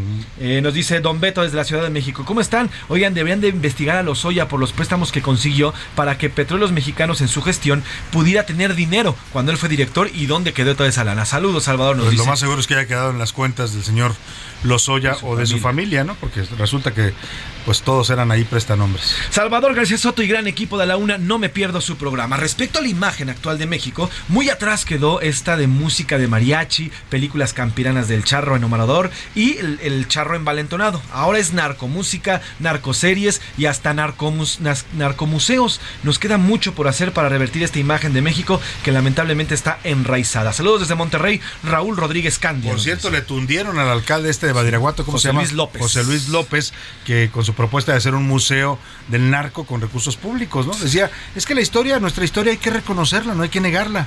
Y, y bueno, le tundieron los morenistas, los senadores como César Cravioto, Eh, Margarita Valdés. Margarita Valdés dijeron ahí en el Senado que era una locura, que en ningún caso estarían a favor de un museo del narco con recursos públicos. No, si lo hace un particular, pues será su problema y quién sabe si el gobierno lo deje funcionar, porque al final sí es apología del delito. Totalmente. Nos dice Saúl Rabiela, eh, fue gran la, la grande la reunión de ayer de la Secretaría de Economía. México es un país de los más atractivos en el mundo, cada vez vemos más inversiones extranjeras. Eh, pese a los opositores falsos y a los especuladores de la economía, las inversiones en México continúan. Saludos. Sí, Salvador. continúa, nadie ha dicho lo contrario. Ha caído la inversión extranjera, ¿eh? esos son datos puros y duros. Ha disminuido, pero sí seguimos siendo un país sin duda atractivo para las inversiones y con- sobre todo para nuestras exportaciones, ¿eh? porque ayer dábamos a conocer este dato de que México ya es el principal socio comercial de los Estados Unidos, por lo que le exportamos, que exportamos más de lo que importamos de Estados Unidos. Esto es un dato muy positivo, superávit comercial. Exactamente. Nos dice también el señor Salazar, eh, qué pena lo que está ocurriendo en el estado de Morelos. Se está descomponiendo. Ya hay mucha violencia. No podemos vivir aquí. Tengo miedo y mi familia tiene miedos. Saludos, Salvador. ¿Qué, qué, qué caso tan dramático este de la violencia en Morelos. O sea, Lo que es un paraíso, porque eso es, es estado un paraíso, literalmente están afectados por la violencia. Twitter, ¿qué dice la comunidad tuitera Milka Ramírez? En Twitter sobre el tema del videojuego Call of Duty, el 3% cree que es una exageración como pintan a nuestro país. El 55% dice que así nos ve el mundo y el 42% dice que la realidad supera al juego. De hecho, Salvador, uno de los comentarios nos recuerdan esta escena del perrito en, en Zacatecas muy lamentable que iba con una Qué cabeza. escena tan horrible. Sí, si ese sí, es el sí. reflejo del México que estamos viendo, un perro que va, eh, va lleva en las fauces una cabeza humana. Literalmente. Seguramente se la encontró por ahí con sí, algún descuartizado y va con la cabeza literalmente. Es terrible, terrible de verdad. Híjole, qué fuerte. Sobre el tema del subsecretario de Seguridad, Ricardo Mejía Verdeja, el 4% dice que sí, que los funcionarios pueden ser votados. El 6% dice que ni siquiera han terminado sus tareas y el 90% dice que solamente van por el hueso. Y sobre el tema de Twitter, el 20% dice que con Elon Musk esta red social será mejor, el 66% que solamente le importa el negocio y el 14% que mejor se va a ir de Twitter. De plano se De irían de. Twitter Van si a empieza a cobrar el señor Moss. Pues bueno, le va a dar en la torre a esta red social que era de las, para mí, de las de, mi- de mis preferidas. ¿eh? Igual para mí. Pues muchas gracias a todos los que se comunicaron. Gracias por sus mensajes, comentarios. Síganos contactando al 55 18 41 51 99. Gracias, Mirka. Gracias, José Luis. Gracias. Vámonos a otros temas importantes. A la una, con Salvador García Soto. Oiga, y vamos a conversar con el economista Mario Di Constanzo. Él fue titular de la Comisión eh, de Servicios eh, para los Usuarios, de la, ah, perdóneme, la Comisión Nacional eh, de, para la Defensa de los Usuarios de Servicios Financieros, la CONDUCEF. Y está en la línea telefónica para contarnos de un tuit que subió en donde dice que va a explicar cómo el gobierno está gastando discrecionalmente, el gobierno de López Obrador, 15 mil millones de pesos que traen escondidos en los programas sociales. Mario Di Constanzo, como siempre, un gusto saludarte. Muy buenas tardes. Ah, caray. ¿Es Mario o es un holograma de Mario?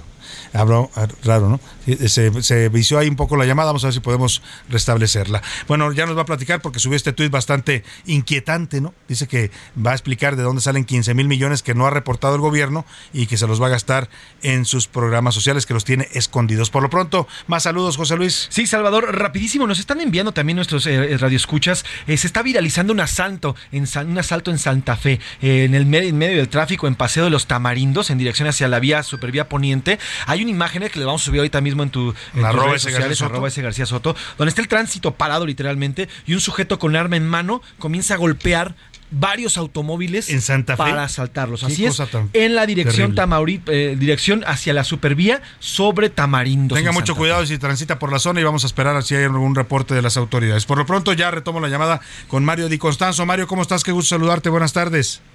¿Cómo estás, Salvador? Muy buenas tardes. Un saludo a ti y a todo tu auditorio. Oye, Mario, nos dejaste en suspenso con este tuit en el que explicas estos 15 mil millones de pesos que trae escondido el gobierno en sus programas sociales. Sí, mira, este, qué bueno que, que lo mencionas.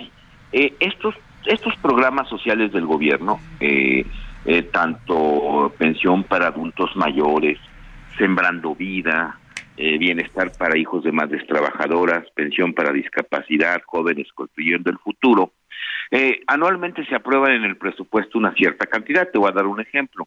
Como viene el de 2023 para pensión de adultos mayores son 335.400 millones de pesos. Posterior a esta apro- aprobación, las dependencias emiten las reglas de operación del programa. Pero dentro de las reglas de, de operación del programa se establecen, yo te diría un tanto cuanto de manera arbitraria, los el porcentaje de gastos de operación que tienen autorizados. Por ejemplo, pensión para adultos mayores tiene un, un porcentaje de gastos de operación eh, autorizado del 3.6%. ¿Qué quiere decir esto? Que dentro de estos 30 335 mil millones, toman 12 mil 74 millones para gastos de operación. La pregunta es, ¿qué gastos de operación si un poco más de 9 millones de personas que reciben la pensión de adultos mayores lo reciben vía depósito? Es decir, en sus cuentas. Y el resto, eh, estoy hablando más o menos de 2 millones, pero de todos los programas sociales, sí lo reciben de manera directa. La pregunta es, si eh, la suma de estos gastos de operación, que son 15.400 millones de pesos aproximadamente, justifican el, o más bien el gasto para darles la pensión en efectivo a dos millones de personas cuesta 15 mil millones de pesos.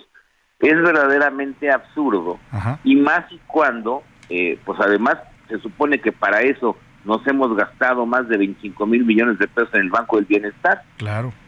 Es Claro, decir, ese ese como es- ese Ajá.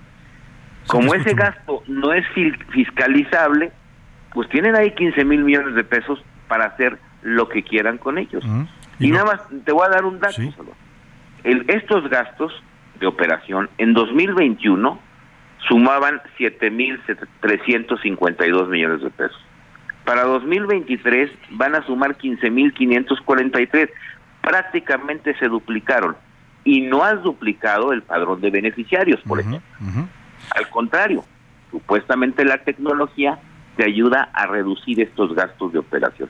Pero es algo que co- como, como lo tienen olvidado, por ejemplo, sembrando vida, el porcentaje de gastos de operación que tienen autorizado es 4%. Eh, pensión para adultos eh, con discapacidad permanente, 4%. Y muchos de ellos están en zonas urbanas, o sea, va el depósito. Sí. Es decir, sin mayor gasto. O sea, aquí el tema es ese dinero, eh, como bien dices, son recursos públicos que no se fiscalizan. Y segundo, ¿de ahí pagarán también a los servidores de la nación? Sin duda alguna, yo eh, te puedo asegurar que ahí está incluido, pues no solamente los salarios, porque ya ves que últimamente hasta gastos de viáticos, Sí, comidas, se, se les paga, ¿no? y para que tengamos una idea de la cantidad, estos 15 mil millones de pesos permitirían extender la pensión para adultos mayores a medio millón de personas más. Es decir, eh, pues eh, vamos a vamos vamos a, a ver cómo ahorramos ahí. En todo caso, pues para incrementar el número de beneficiarios. Pero esto me parece que es una bolsa totalmente discrecional del gobierno que lo utiliza en lo que quiera.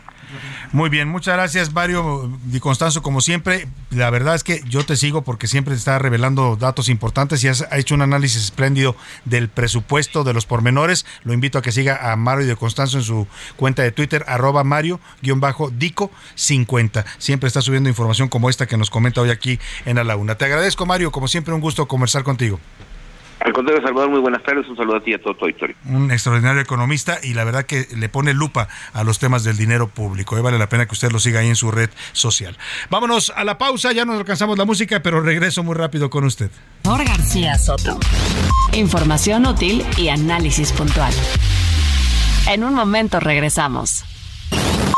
Ya estamos de vuelta en A la Una con Salvador García Soto. Tu compañía diaria al mediodía.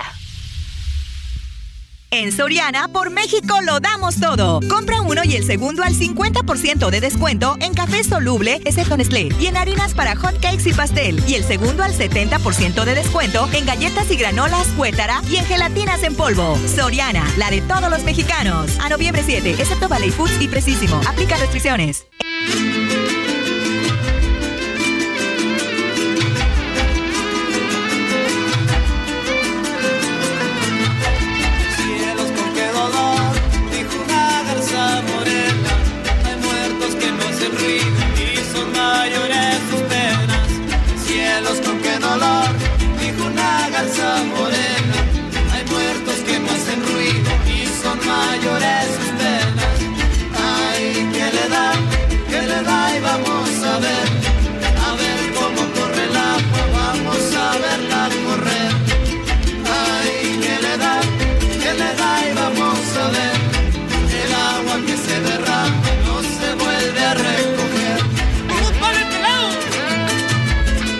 de la tarde con 31 minutos. Esto que escucha usted tan interesante es la canción Mariquita de los Caifanes, una canción de 1992 que es una especie de son de son hecho por ellos. Eh, también le meten alguna influencia del rock, pero básicamente es una especie de son huasteco jarocho, podría ser cualquier región de México de estos sones. Y en la obra de Caifanes, en la discografía de Caifanes, siempre está presente la muerte de una u otra manera. En esta, en esta canción que es magistral, comienza justo con esta frase: eh, ¿Qué duele como duele la muerte, como duele la vida? Cielos, con qué dolor, dijo una garza morena. Hay muertos que no hacen ruido y son mayores sus penas. Escuchemos un poco más de Mariquita y nos vamos luego al ojo público.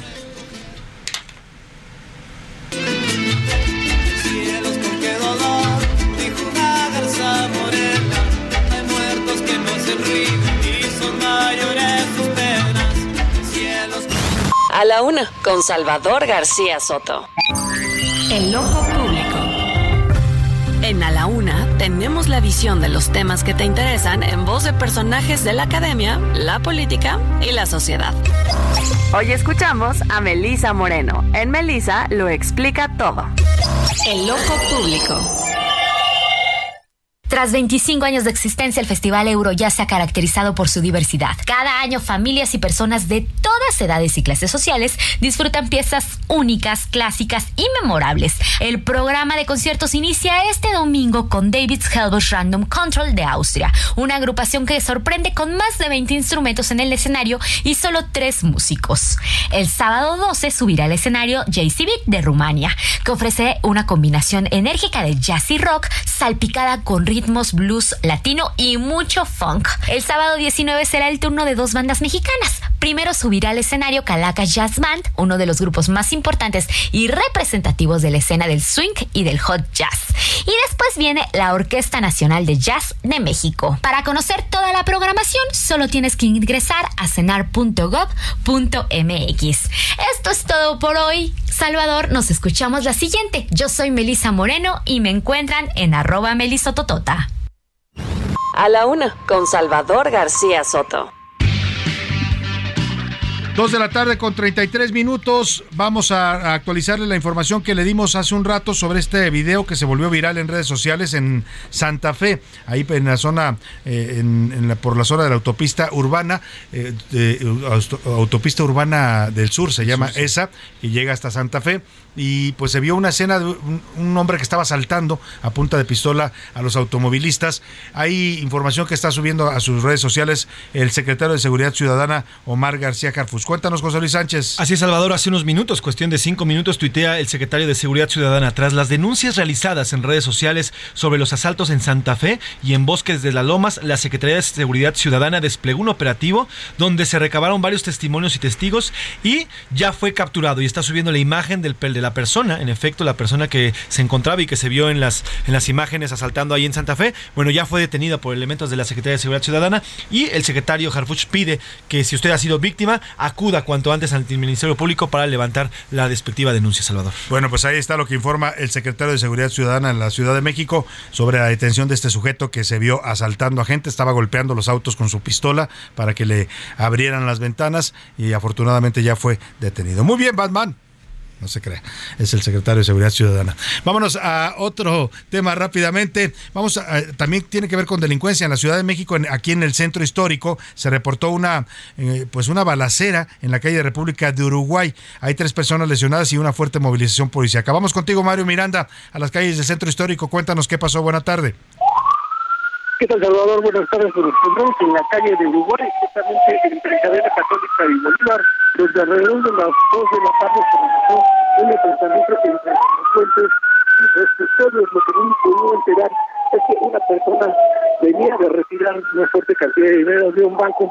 Esta persona venía caminando sobre la calle de Uruguay cuando dos sujetos a bordo de una motocicleta lo interceptan y lo intentan despojar de su dinero, pero no contaban con que el señor acababa de de retirar el dinero venía acompañado de dos custodios de una empresa quienes pues intercambiaron con un, eh, un disparo de armas de fuego, se intercambiaron una balacera. Aquí con los delincuentes, lo que detonó en tres personas lesionadas, dos de los custodios y la persona que recibió el dinero recibieron balas, unos en el cráneo, otros en las piernas, afortunadamente todavía se encuentran estables, Estas personas fueron trasladadas en ambulancias del Escuadrón de Rescate y Urgencias Médicas a hospitales cercanos, también hubo una persona detenida, quien pudimos apreciar en un video por parte de las redes sociales que los custodios aún lesionados pues pudieron detener a este delincuente y lo golpearon en esta zona y ya se encuentra detenido.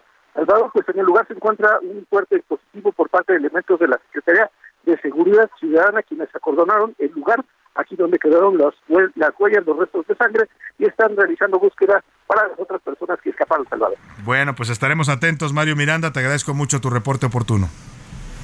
Buenas Muy buena tarde. Oiga, y vámonos a los deportes. Ya viene el fin de semana deportivo y Oscar Mota nos trae toda la información.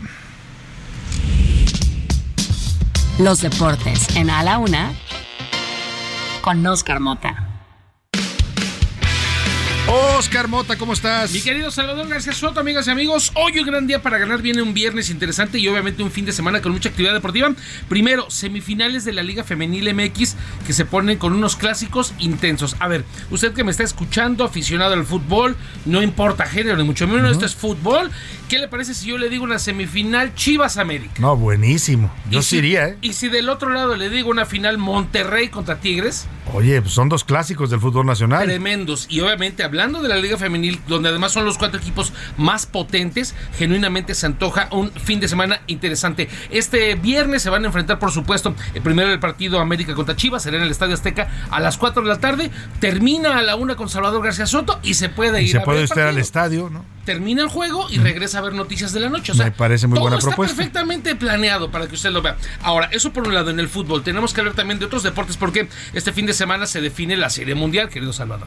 Ayer ganaron los Astros de Houston. El partido va, bueno, la serie va tres ganados, dos perdidos, va Houston. Si mañana Houston gana, son campeones. Ya, Si en el automáticamente. caso de los Phillies llegan a ganar, todo se va a definir el domingo a las 7:20 de la noche. En el Entonces, en el séptimo partido. el famoso séptimo partido. Pero también este fin de semana tenemos fútbol americano que se va a poner sabrosísimo. El día de ayer las Águilas de Filadelfia vencen al equipo de los Tejanos de Houston y por primera vez en 89 años las Águilas tienen récord de 8 ganados y 0 perdidos.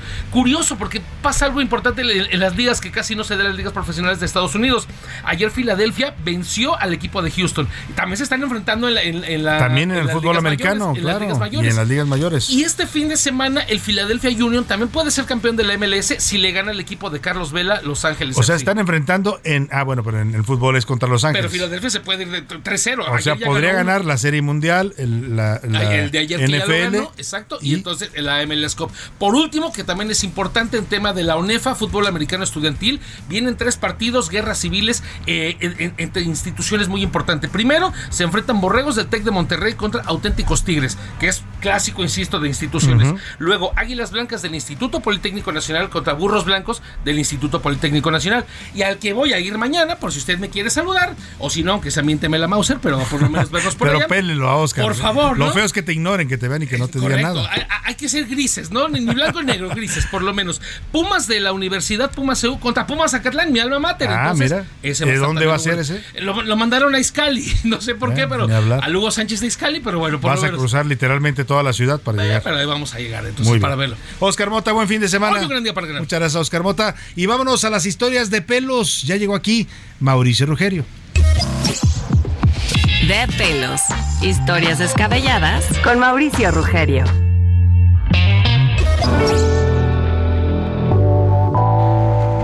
Mauricio Rugerio, bienvenido, ¿cómo estás? Hola, Salvador, muy contento de estar aquí. Viernes tráfico, ya te imaginarás cómo está la ciudad, pero bueno. Ay, intenso el tráfico. Y eso que vienes de cerquita de aquí de la del muy Valle. cerca, casi Ahí caminando, por- pero bueno. Por ahí en la del Valle, en San Borja y División del Norte, en esa esquina justamente está Staff M, que es el salón de Mauricio Rugerio. Hoy nos vas a hablar un tema interesante, ¿no? El, el cabello de los hombres, nosotros los caballeros.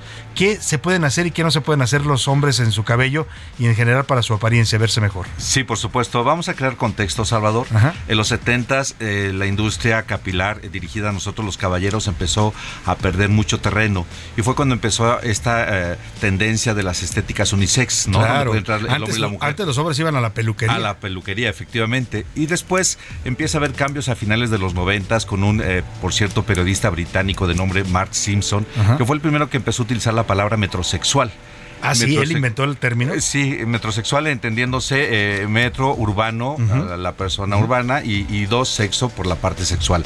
Y él eh, empieza a, a crear este contexto nuevo donde el hombre se, se cuida, se cuida Donde sin- al hombre le gusta verse bien también. o Claro, sea, por supuesto. es aquello del feo, fuerte y formal ya queda atrás. Total y absolutamente. Entonces eh, empieza a haber una evolución y a dónde hemos llegado en, esto- en estos tiempos. Bueno, pues los caballeros ya nos podemos esmaltar las uñas, nos delineamos Oye, el ojo. Interesante. Yo veo hombres ya no solo esmaltarlos, sino con las uñas pintadas. ¿Eso Así también es, se vale? así es, sí, sí, Con, con color, ¿no? Sobre todo eh, si te gusta el rock y demás, traes las uñas con negro o, o- o tienes o tienes algunos tonos en, en- en tus uñas. Claro. Eh, sucede también con, la- con las cejas. Ah, sí, o- los famosos metrosexuales traen la ceja más arreglada que María Félix. Total y absolutamente. Eh, solo como dato, alguna vez a principios de este nuevo milenio, en lugares como Puerto Rico, veías a, a la gente que estaba sirviendo las mesas con sus eh, cejas perfectamente delineadas, una línea dentro del contorno del ojo eh, y bueno, ahora la barba.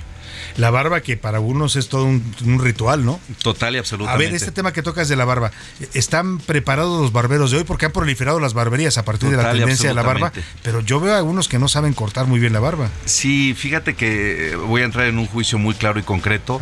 Hoy ponerte los guantes negros de plástico y tener tatuajes ya te da el, el título El de, de barbero, o peluquero. Ajá. No, realmente nos falta todavía hay preparación, nos falta crear una estructura donde los peluqueros puedan certificarse y tener una evaluación la cual pueda prestar un servicio. ¿A dónde hemos llegado? Solo por hablar eh, también de contexto. En el 94 hubo un- una debacle económica muy fuerte en el Sí, país. la crisis. Y, y a veces las familias compraban sus propias máquinas y le ponían un aumento en el peine y era el peine del 1, del 2 y del 3. Y en esa historia se quedaron muchos personajes que ahora cortan el cabello y te preguntan con la del 1 o con la del 2. Y se vuelve esta tendencia hipster que en nuestros últimos tiempos es, es una tendencia donde el cabello va totalmente rapado. Pero no, realmente no es lo que, lo que se sugiere como tendencia. Ahora si te das cuenta hay, hay una tendencia hacia lo que es shaggy o mulet que Sí. es eh, la referencia de los años 80, hablar de músicos como Jim Morrison, Claro. es, es- es la referencia y es el cabello entonces largo. El cabello largo de los hombres y sobre todo los que lo tienen Y cabello rizado, ¿no? también, rizado también como una propuesta. En conclusión, Mauricio Rugerio, los hombres también tienen derecho a verse bien. Por supuesto. Pueden cambiar de peinado. Total y Pueden absolutamente. pintarse el pelo si les place. Por supuesto. Pueden pintarse Puede las estar uñas. rubio, azul, cobrizo, Y eso no te. No- o sea, no ya no hay tu- etiquetas o estigmas como antes, ¿no? Por supuesto. Y que, y que te, te permite también jugar con tu imagen y transformar tu imagen de acuerdo al contexto donde tú labores, donde tú trabajes, Claro. a lo que tú te dediques. Y mejorar tu autoestima también. Por supuesto. Y ahora que viene el- el Mundial de Fútbol, sería interesante compartirles cómo viene la proyección de gente como Neymar, como Messi. Pues eh, nos platicas en la siguiente edición. Por supuesto, Vamos a estar en pleno gusto. mundial y nos cuentas las tendencias entre los futbolistas, ¿te parece? Con todo gusto. Por lo pronto, Salvador. si usted es hombre y quiere verse bien y quiere además que lo apapachen y pasarla bien, váyase al salón de Mauricio Staff M ahí en San Borja, División del Norte. y tus redes sociales para que te contacten. Estamos como Staff M Lounge en Instagram y en Facebook como Staff M. Muchas gracias, Mauricio Un Rugerio. placer. Aquí lo esperamos dentro de dos semanas con, Con todo otras gusto. historias de pelos. Gracias, Mauricio. Gracias, Salvador. Vámonos a otros temas importantes. A la una, con Salvador García Soto. Y ayer, ayer, bueno, le informamos hoy, se dio ayer a conocer en la tarde la noticia. Muy temprano el presidente López Obrador eh, hizo una despedida muy emotiva hacia Ricardo Mejía Verdeja, que era el subsecretario de, de- Seguridad Federal de la Secretaría de Seguridad y, Protección Ciudadana. eh, y lo elogió mucho, dijo que era un funcionario ejemplar, que era de los que más le habían ayudado con el tema de seguridad. Y, y la despedida, después supimos, tenía que ver con que Ricardo Mejía Verdeja, tal y como aquí nos lo había comentado en este espacio, pues fue a registrarse como eh, aspirante a coordinador estatal de Morena en Coahuila, es decir, a contender para buscar la candidatura al gobierno del estado de Coahuila. Está en la línea telefónica Ricardo Mejía Verdeja, ya aspirante a este cargo de coordinador estatal de Morena en Coahuila. ¿Cómo está, don Ricardo? Qué gusto saludarlo. Buenas tardes. Buenas tardes, Salvador. Un gusto saludarte a ti y a todo tu auditorio. La primera pregunta que le haría a don Ricardo es, ¿por qué dejar un cargo tan importante como la Subsecretaría de Seguridad Federal, donde el presidente dice que estaba haciendo usted una gran labor, para irse a buscar una gubernatura? Bueno, no, no lo he dejado, ¿eh? ahí mismo. Todavía está. Se, se precisó, sí, que esto lo vamos a hacer en los tiempos que, que tenemos disponibles, libres, eh, que realmente pues no tiene uno en No esta tiene actividad mucho, ¿no? Como pública, está la seguridad. libre. Ajá. Pues sí, pero además es una disciplina de trabajo, aquí no te puedes desconectar, pero sí tengo tiempo presencial para combinarlo con otras actividades. Tú lo sabes, Salvador, siempre estamos atentos a una llamada, un mensaje, Claro. a un comentario, a un informe, a un reporte, entonces realmente no te desconectas, pero eh, vamos a, a seguir en tanto se define esta situación combinando las dos actividades con el mayor empeño y el mayor compromiso. Ahora, en este momento usted va a estar, como dice, atendiendo todavía su cargo de subsecretario de Seguridad. ¿Hasta cuándo definiría si deja el cargo para irse ya de lleno a una aspiración política? Bueno, vamos a definir primero a ver qué pasa con, con este cargo de coordinador de la 4T. Ujú. Yo tengo confianza en que vamos a salir avantes en esta definición. Traemos un trabajo muy fuerte y una gran eh, confianza de nuestros paisanos. Entonces, A ver, se dejó de escuchar.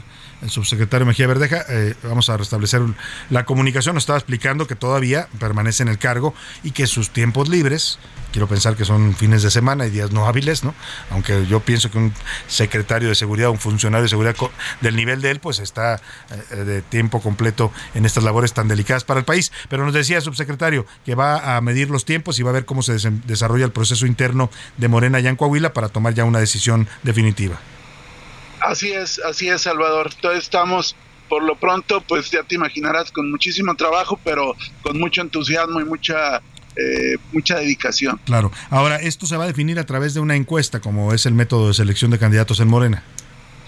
Así es, una encuesta y tenemos confianza en salir adelante, sobre todo porque pues, las encuestas no, no están alejadas de la realidad social y política. Eh, nosotros traemos una movilización muy intensa en todo el estado. Eh, hoy, eh, ya en la tarde-noche, tendremos un, un, evento para pues, comentar a la gente que ya, ya me registré y tenemos la confianza que ahí estarán pues, todos los sectores representativos del movimiento apoyándonos. Entonces tenemos confianza en salir adelante. Ahora, eh, ¿para cuándo se, plan, se plantea en el proceso interno que ya inicia en Morena, allá en Coahuila, para cuándo se plantea el levantamiento de la encuesta y conocer ya el resultado? ¿Quién sería el virtual candidato? Bueno, el dirigente nacional Mario Delgado fijó como plazo límite el 12 de diciembre, eh, que sería, digamos, el último momento. Pero yo creo que las cosas pudieran definirse este mismo mes de noviembre. Este mismo mes de noviembre.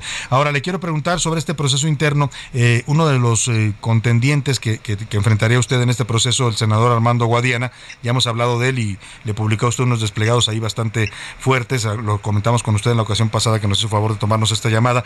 Eh, pero ahora vuelve otra vez, dio una conferencia hace un rato en el Senado de la República donde pues dice que el proceso interno de Morena se está, se está desviando, que no está de acuerdo como se están manejando las cosas y ha convocado a una rueda de prensa incluso allá en Saltillo, en un conocido restaurante, y también en entrevistas con medios de comunicación está descalificando el proceso interno. ¿Qué piensa usted de esto? Porque apenas empieza y ya hay descalificaciones.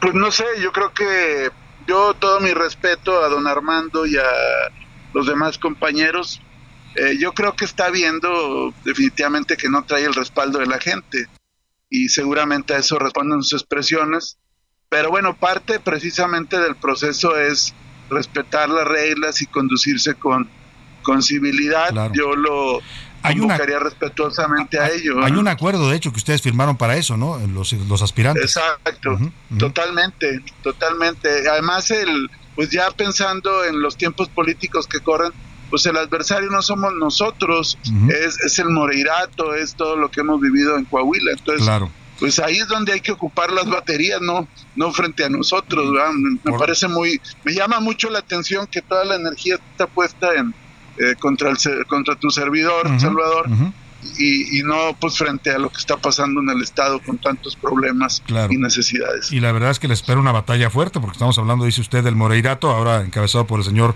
Miguel Riquelme, que es un gobernador bastante duro, con una estructura muy sólida allá en, en Coahuila. Pero le quiero preguntar eh, sobre esto que menciona usted, el senador Armando Guadiana, se comenta mucho que tiene vínculos con el grupo de poder en Coahuila. Se habla en concreto de su relación con el gobernador Miguel Riquelme. ¿Usted cree que esto pueda estar detrás de estas descalificaciones que está haciendo?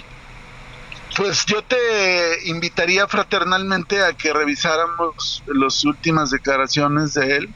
Y pues ahí el cliente soy yo, no es, no es ni el Moreirato ni Miguel Riquelme. Entonces, pues eh, llama la atención que un opositor sea tan generoso en sus expresiones y tan, tan precavido en cualquier mención hacia, hacia el gobierno de los Moreira y Riquelme, ¿no? Entonces yo creo que cada quien saque sus propias conclusiones, ¿no? En cambio, pues hacia nosotros sí, sí, este, el, dedo flumígero ahí apuntando y, y frente a Miguel Riquelme y Moreira, pues todas las cortesías y atención. La última pregunta que le hago, don Ricardo Mejía Verdeja, el, eh, los elogios que le destina ayer el presidente que le dedica en su presentación ahí en la mañanera, ¿lo convierten usted en candidato oficial o cómo se siente usted?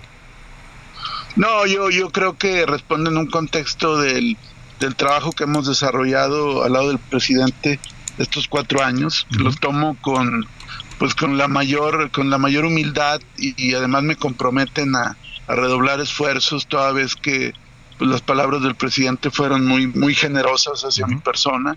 Y esto pues solamente me compromete a trabajar más, a ser muy leal al proyecto, muy leal al presidente.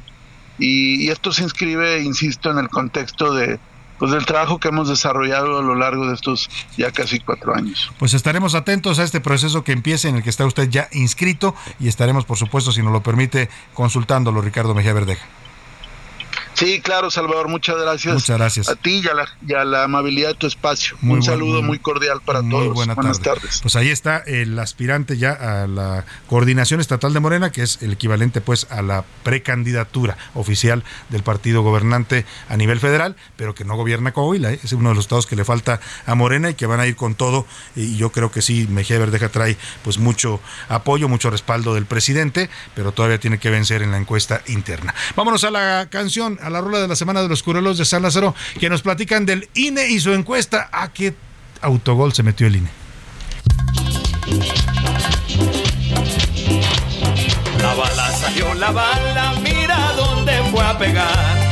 La bala cochina bala en el pie me vino a dar. La bala salió, la bala, mira dónde fue a pegar. La bala cochina bala en el pie me vino a dar. A ver, a ver, todos un círculo con su INE en la mano. Todos nos apoyan, todos nos apoyan, todos nos apoyan, todos nos apoyan. A salvar al INE. Ándele señora, la pista. ¿Qué? ¿Cómo que si quieren la reforma? ¿Cómo ven a la guada? A salvar al INE, a salvar al INE, a salvar. Heraldo Televisión, ahora también por Sky HD.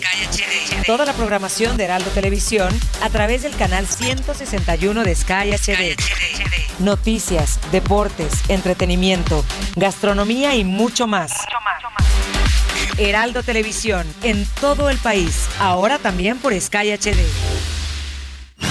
A la una, con Salvador García Soto.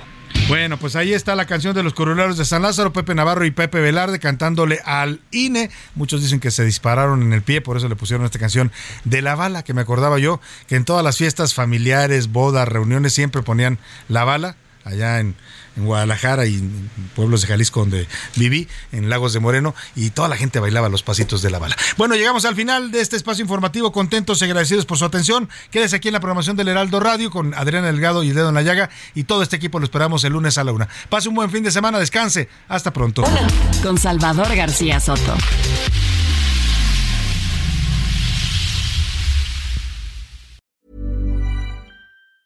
Planning for your next trip? Elevate your travel style with Quince. Quince has all the jet setting essentials you'll want for your next getaway, like European linen, premium luggage options, buttery soft Italian leather bags, and so much more. And it's all priced at 50 to 80% less than similar brands. Plus, Quince only works with factories that use safe and ethical manufacturing practices. Pack your bags with high-quality essentials you'll be wearing for vacations to come with Quince. Go to quince.com slash trip for free shipping and 365-day returns.